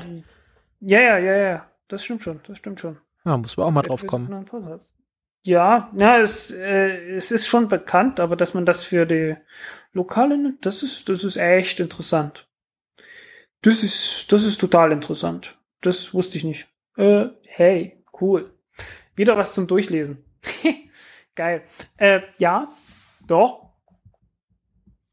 Ja, und das ist so eine äh, kleine Rakete, äh, die, die aus äh, vier Stufen, irgendwie Feststoffstufen, äh, richtig kleine Rakete, also äh, irgendwie Startmasse 58 Tonnen.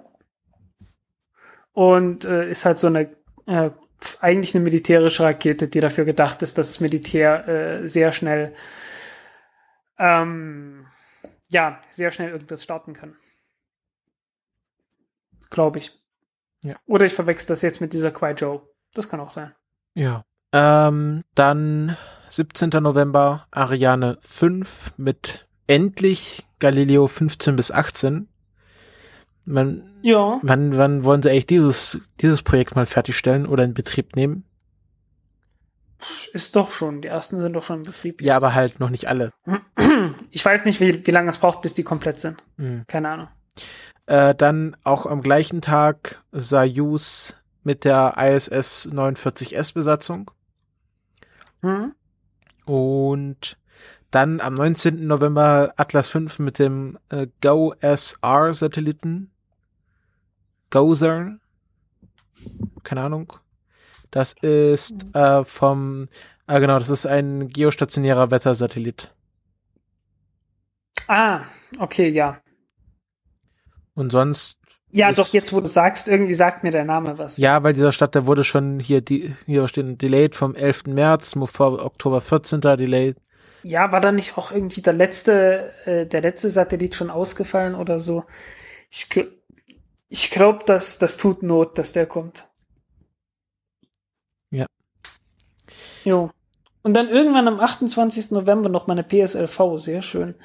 Ich weiß gar nicht, für wann die, äh, äh, für wann ist denn die, die GSLV Mark III geplant? Ich habe keine Ahnung. Ja, äh, äh, äh, und hier Dings soll irgendwann wieder starten. Im Dezember soll, soll die, äh, die Falcon 9 wieder starten. Ja. Angeblich. Hat das SpaceX gesagt, dieses Jahr wollen sie noch Hm. Return to Ah, okay. Okay, GSLV Mark III ist auf nächstes Jahr verzogen, äh, verschoben. Schade.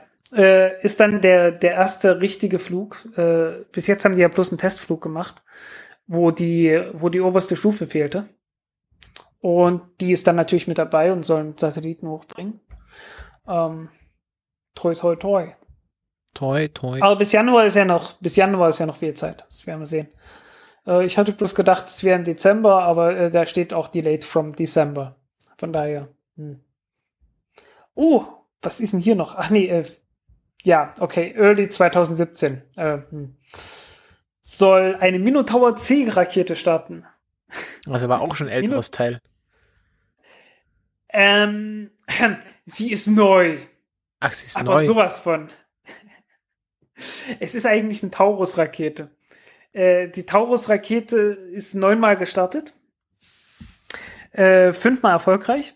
Beim sechsten Mal hat nicht ganz geklappt. Äh, siebte Start war wieder erfolgreich und die anderen beiden sind dann nochmal in die Binsen gegangen, haben dabei irgendwie Satelliten im Wert von 700 Millionen US-Dollar versenkt und dann haben sie umbenannt in Minotaur C. Ah, okay, das ist im Grunde eine Abwandlung der Pegasus-Rakete, die man vom Boden aus starten kann. Äh, ja, Ah, okay. Also wer es nicht weiß, die Pegasus-Rakete, die, und die ganz man unter unten ein- halt unter ein Flugzeug schnallt und dann damit fliegt und dann Ja. erst dann losschießt. Und anstatt von einem Flugzeug hat man halt äh, die äh, erste Stufe von einer Peacekeeper-Rakete oder irgend sowas. Und wir wissen ja, Und Peacekeeper anstelle von Atom Atombomben. Ja. Ja. ja, ja.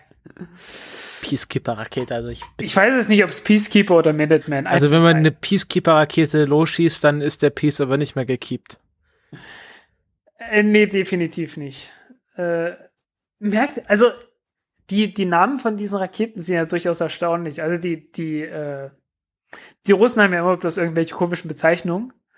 Also irgendwie URM 100 oder so. Nee, UR 100 oder sowas. Äh, aber die Amerikaner haben ja allen äh, Namen gegeben. Und dann hast du halt deine Titan-Rakete gehabt, nach den Titanen. du hast die Atlas gehabt äh, und wehe, wenn der Atlas den Himmel runterfallen lässt. Ja.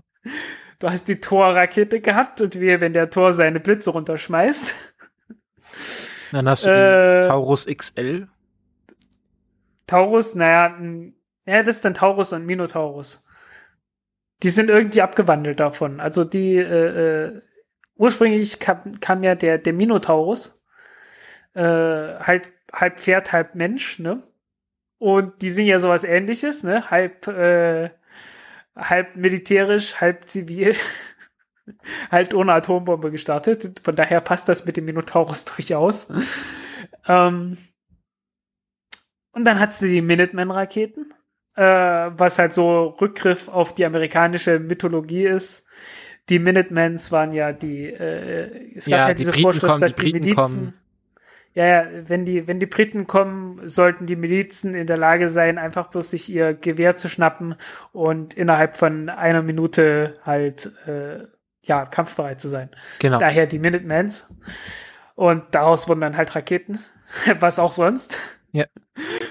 Und äh, dann kam der Vietnamkrieg und dann hießen die Dinger plötzlich Peacekeeper. Die neuen. Naja. Äh, da merkt man schon, wie sich die, äh, äh, wie sich die Anforderungen an die Ideologie so gewandelt haben.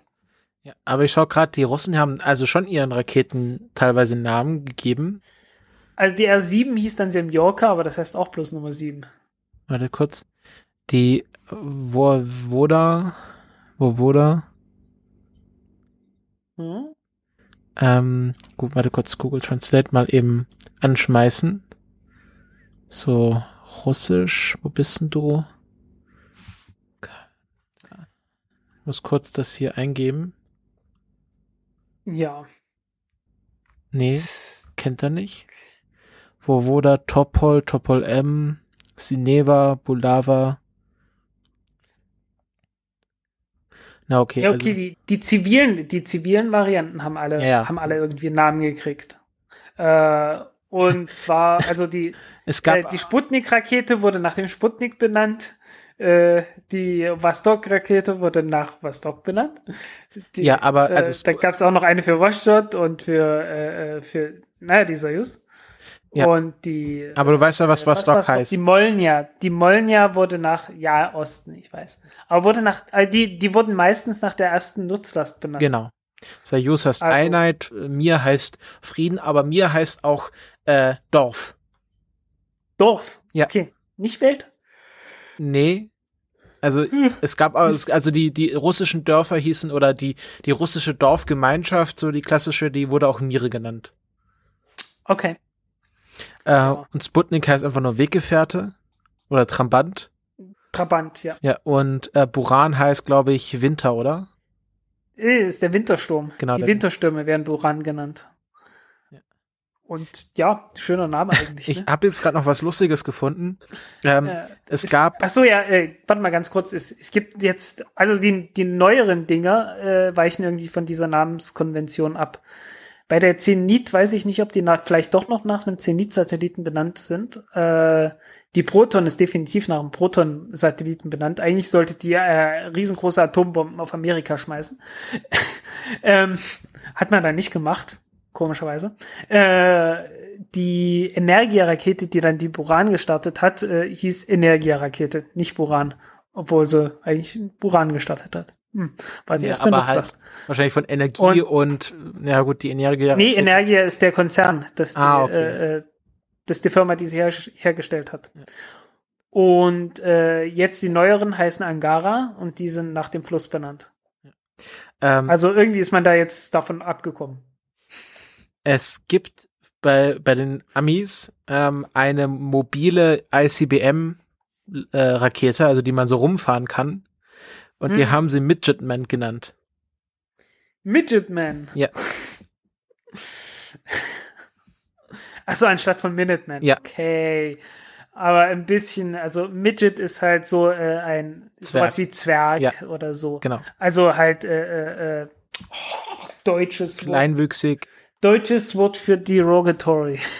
Ein abwertender Weißt du, ich? Begriff. Ein abwertender Begriff, genau. Ja, genau. Also äh, nicht sehr schön. Sagt man eigentlich eigentlich. nicht. Und Israel hat ähm, äh, ihre mobilen, Die ja, Shavit? äh, nee, die, äh, die haben äh, eine Jericho 3 Rakete und wir wissen ja die Trompeten Ja. von Jericho, die die Mauern zum Einstürzen gebracht haben. Ja. Äh, aus, aus der Ukraine äh, ist, ich weiß aus der Ukraine die neue Rakete, die die bauen wollen und seit Ewigkeiten planen, aber irgendwie wird da nichts draus, äh, soll Mayak heißen. Majak. Nun kenne ich Mayak eigentlich nur im Zusammenhang mit einem ziemlich großen Unfall in einer Atomaufarbeitungsanlage, wo man halt äh, äh, Plutonium gewonnen Wie hat. schreibt man das denn, Mayak? M-A-Y-A-K. Kerntechnische Anlage Und- Majak. Genau. Das ist der, der Ah, erste okay. Äh, Assoziation, und man Majak ist ähm, russisch für. Leuchtturm. in doof. Ah, okay. Das erklärt mir. Äh, allerdings müssen wir jetzt gucken, ob das auf Ukrainisch auch noch das gleiche heißt. Ja, also hier Weil es ja eine ukrainische Rakete. Kerntechnische Anlage Majak. Ja. Ah, Da hat es äh, 57 mal einen sehr großen Unfall gegeben. Ja. Äh, ja, Details. Äh, Und es wurden 70.000 Zwangsarbeiter eingesetzt zur Konstruktion. das äh, war unter Stalin häufig so. Ja. Sowas und ähnliches. Ja. War leider so, ne? Äh, ja, äh, Zyklon heißt die andere ukrainische Rakete, die sie irgendwie äh, die gebaut haben. Was haben wir denn noch? Äh, äh, klar, Ariane-Rakete. Warum heißt die europäische Rakete Ariane? Du kennst die Story, oder?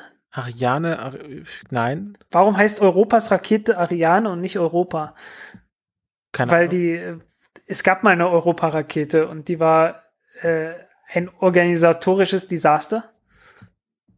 Hatte ich schon mal erzählt, definitiv. Äh, liegt halt daran, äh, diese, diese Europa-Rakete hatte halt eine erste Stufe aus England, eine zweite Stufe aus Frankreich, eine dritte Stufe aus Deutschland. Äh, die Navigation kam, glaube ich, aus den Niederlanden. Irgendwas kam aus Belgien und der Satellit kam aus Italien und das hat alles nicht funktioniert. Zumindest nicht zusammen. Und äh, furchtbares Chaos. Äh, die Organisation, die das damals war, die hieß ELDO, was für äh, irgendwas stand.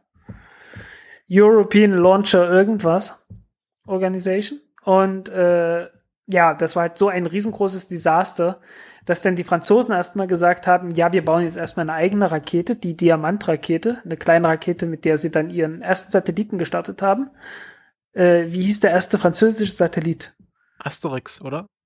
Genau, ja. Immer noch schön. Ja, äh, genau, Raketennamen. Diamant hieß sie. Äh, und die erste, äh, ja, halt wie gesagt, die erste europäische Rakete hieß halt Europa. Paar Mal gestartet, nie erfolgreich.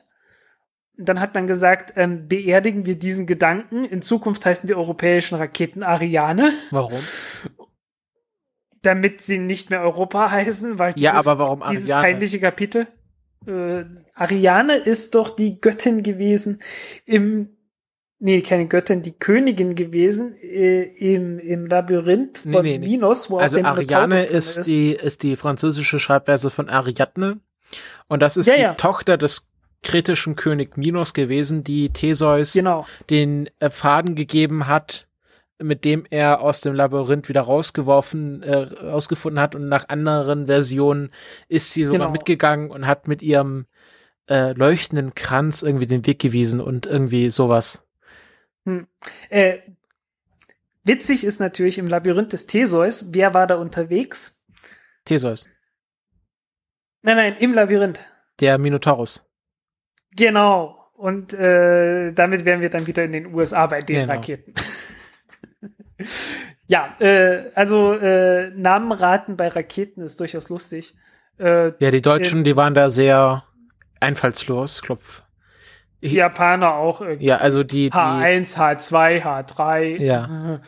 ähm, ich glaube, die, die, die, ach, wie heißen mal die? Vergelt, ich habe jetzt nur gerade Vergeltungswaffe im Kopf, Es gab diese Ach so, ach so, äh, Aggregat 1, 2, 3 und 4 Ja. und dann die äh, V2. V1 und V2. Genau, V stand dann in dem Fall für Vergeltungswaffe. Das war dann, naja. Ja, äh, historischer Hintergrund. Ach ja, die, die neue, die Ja, neue aber das nicht mehr mich hat, mich hat neue japanische heißt nicht mehr M5, sondern Epsilon. Was jetzt auch nicht so. Mich hat's halt gewundert, ist. dass die, dass die Nazis da nicht irgendwas wie, keine Ahnung, Sieg, Siegfried oder Lindwurm oder sowas oder, oder, Dafür hatten sie keine Zeit im Krieg, schätze ich mal. ah, Obwohl, keine Ahnung. Ja, okay, also die Inder sind ja auch nicht sonderlich kreativ, ne? PSLV, ja, Polar Satellite Launch Vehicle. dafür nennen sie, dafür nennen sie ihre Triebwerke irgendwie, wie, eine heißt doch Vishnu oder sowas, das Vishnu-Triebwerk? Na, Vikas. Vikas. Vikas Genau. ist das Ding. Der Rest aber auch nicht so richtig irgendwie SCE 200. Äh, Ja, ist auch super kreativ, ein Triebwerk einfach Vulkan zu nennen. Also so, erste Assoziation, die man im Triebwerk hat, Vulkan. Explodiert die passt. unkontrolliert. ja, aber speit Feuer raus. Also das, das sehe ich Ja. Ihnen nach. Ich mag den Namen. Komm, das darf. Ja, okay. Und Aber ich finde Asterix als ersten Namen, als Namen für den, für den ersten äh, äh, Satelliten Asterix, ah, das ist genial. Äh, das ist wirklich genial, muss man sagen. Ja, also ist sehr schön. Ähm, gut. Nach diesem kleinen Ausflug in die Namenskunde von Raketen ähm, wollen Ja. wir denn diese Folge zu einem Ende bringen. ja. Bringen wir die Folge um die Ecke. Genau, bringen wir die Folge um die Ecke. Ähm, wir bedanken uns fürs Zuhören. Ähm, ich habe gesehen, unsere Patreon-Unterstützer sind in den letzten Monaten äh, zurückgegangen. Das ist natürlich auch ihr gutes Recht. Wenn wir nicht produzieren, dann ist natürlich auch okay, wenn man da die Unterstützung für einstellt. Ähm, Ja. Hier nochmal quasi der Hinweis, wir senden jetzt wieder regelmäßig und wenn jetzt Leute wieder Geld draufwerfen wollen, dann können sie das weiterhin tun. Ähm, es wird wahrscheinlich zum Ende des Jahres noch Möglichkeiten geben, erstens ähm, Sticker zu bekommen. Ähm, wir werden wahrscheinlich ein Set an Stickern produzieren. Wir haben uns auch noch auf kein Design geeinigt und sowas, aber es wird welche geben. Und die andere große Ankündigung, es steht ja der 33C3 ins Haus, der 33. Chaos Communication Congress vom 27.12. bis zum 30.12. in Hamburg im CCH. Ähm, und dort sind wir beide zugegen äh, die ganze Zeit. Und Äh, vielen Dank für das Ticket, beziehungsweise für den Wuscher, damit ich mir das Ticket gleich sichern konnte, ohne hier äh, äh, bangen zu müssen. Genau. Also wer jetzt noch kein äh, Ticket für den Kongress hat, äh, der sollte sich jetzt sputen. Es wird jetzt die nächsten Tage immer wieder Kontingente freigeschaltet werden. Ähm, es wird keine Abendkasse beziehungsweise Tageskasse oder sonst was geben. Also wenn man diese Fenster verpasst, dann bekommt man kein Ticket. Und ähm, Mhm. wir planen das so, dass wir am ersten oder zweiten Tag ein Hörertreffen machen wollen. Und dort können uns dann alle Leute treffen oder ja, die uns mal irgendwie persönlich kennenlernen wollen. Und am letzten Tag, am, äh, am dritten, nee, nicht am letzten, am dritten Tag werden wir dann abends eine Folge vom Kongress aufzeichnen, wo wir so die Raumfahrtthemen des Kongresses nachbesprechen mit Gästen. Könnte man ankündigen, dass der Ayubo vom damals TM-Podcast äh, dabei sein Ja. wird und noch Leute, die sich sonst noch Höchstwahrscheinlich, zusammenfinden werden. höchstwahrscheinlich werden wir, äh, werden wir mit dem dann die äh, Geschichte der Raumfahrt besprechen. Genau. Und Müssen wir mal schauen. Müssen wir mal schauen. Also, weil äh, äh, äh, das bietet sich dann an. ja, aber wir wollen ja auch ein bisschen was vom Kongress besprechen. Ja, werden wir sehen. Ähm, und ja, das soll's gewesen sein. Hast du noch was zu sagen? Sonst sage ich jetzt. Habe ich noch was zu sagen? Jetzt äh, äh, äh, spontan nicht.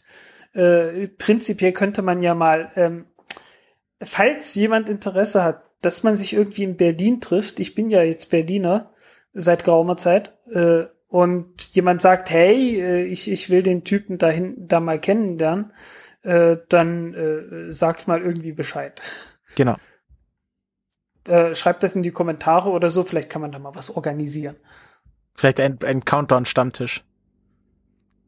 Wer weiß, äh, äh, sagt erst mal irgendwas und äh, mal schauen, wie viele das sind, falls das überhaupt jemand ist. Wer weiß. Sagt einfach Bescheid. Ich habe Okay. keine Ahnung. Ich mache mir keine Vorstellung davon. Also dann bis die Tage oder ja, Bis also die Tage. ciao. Ciao.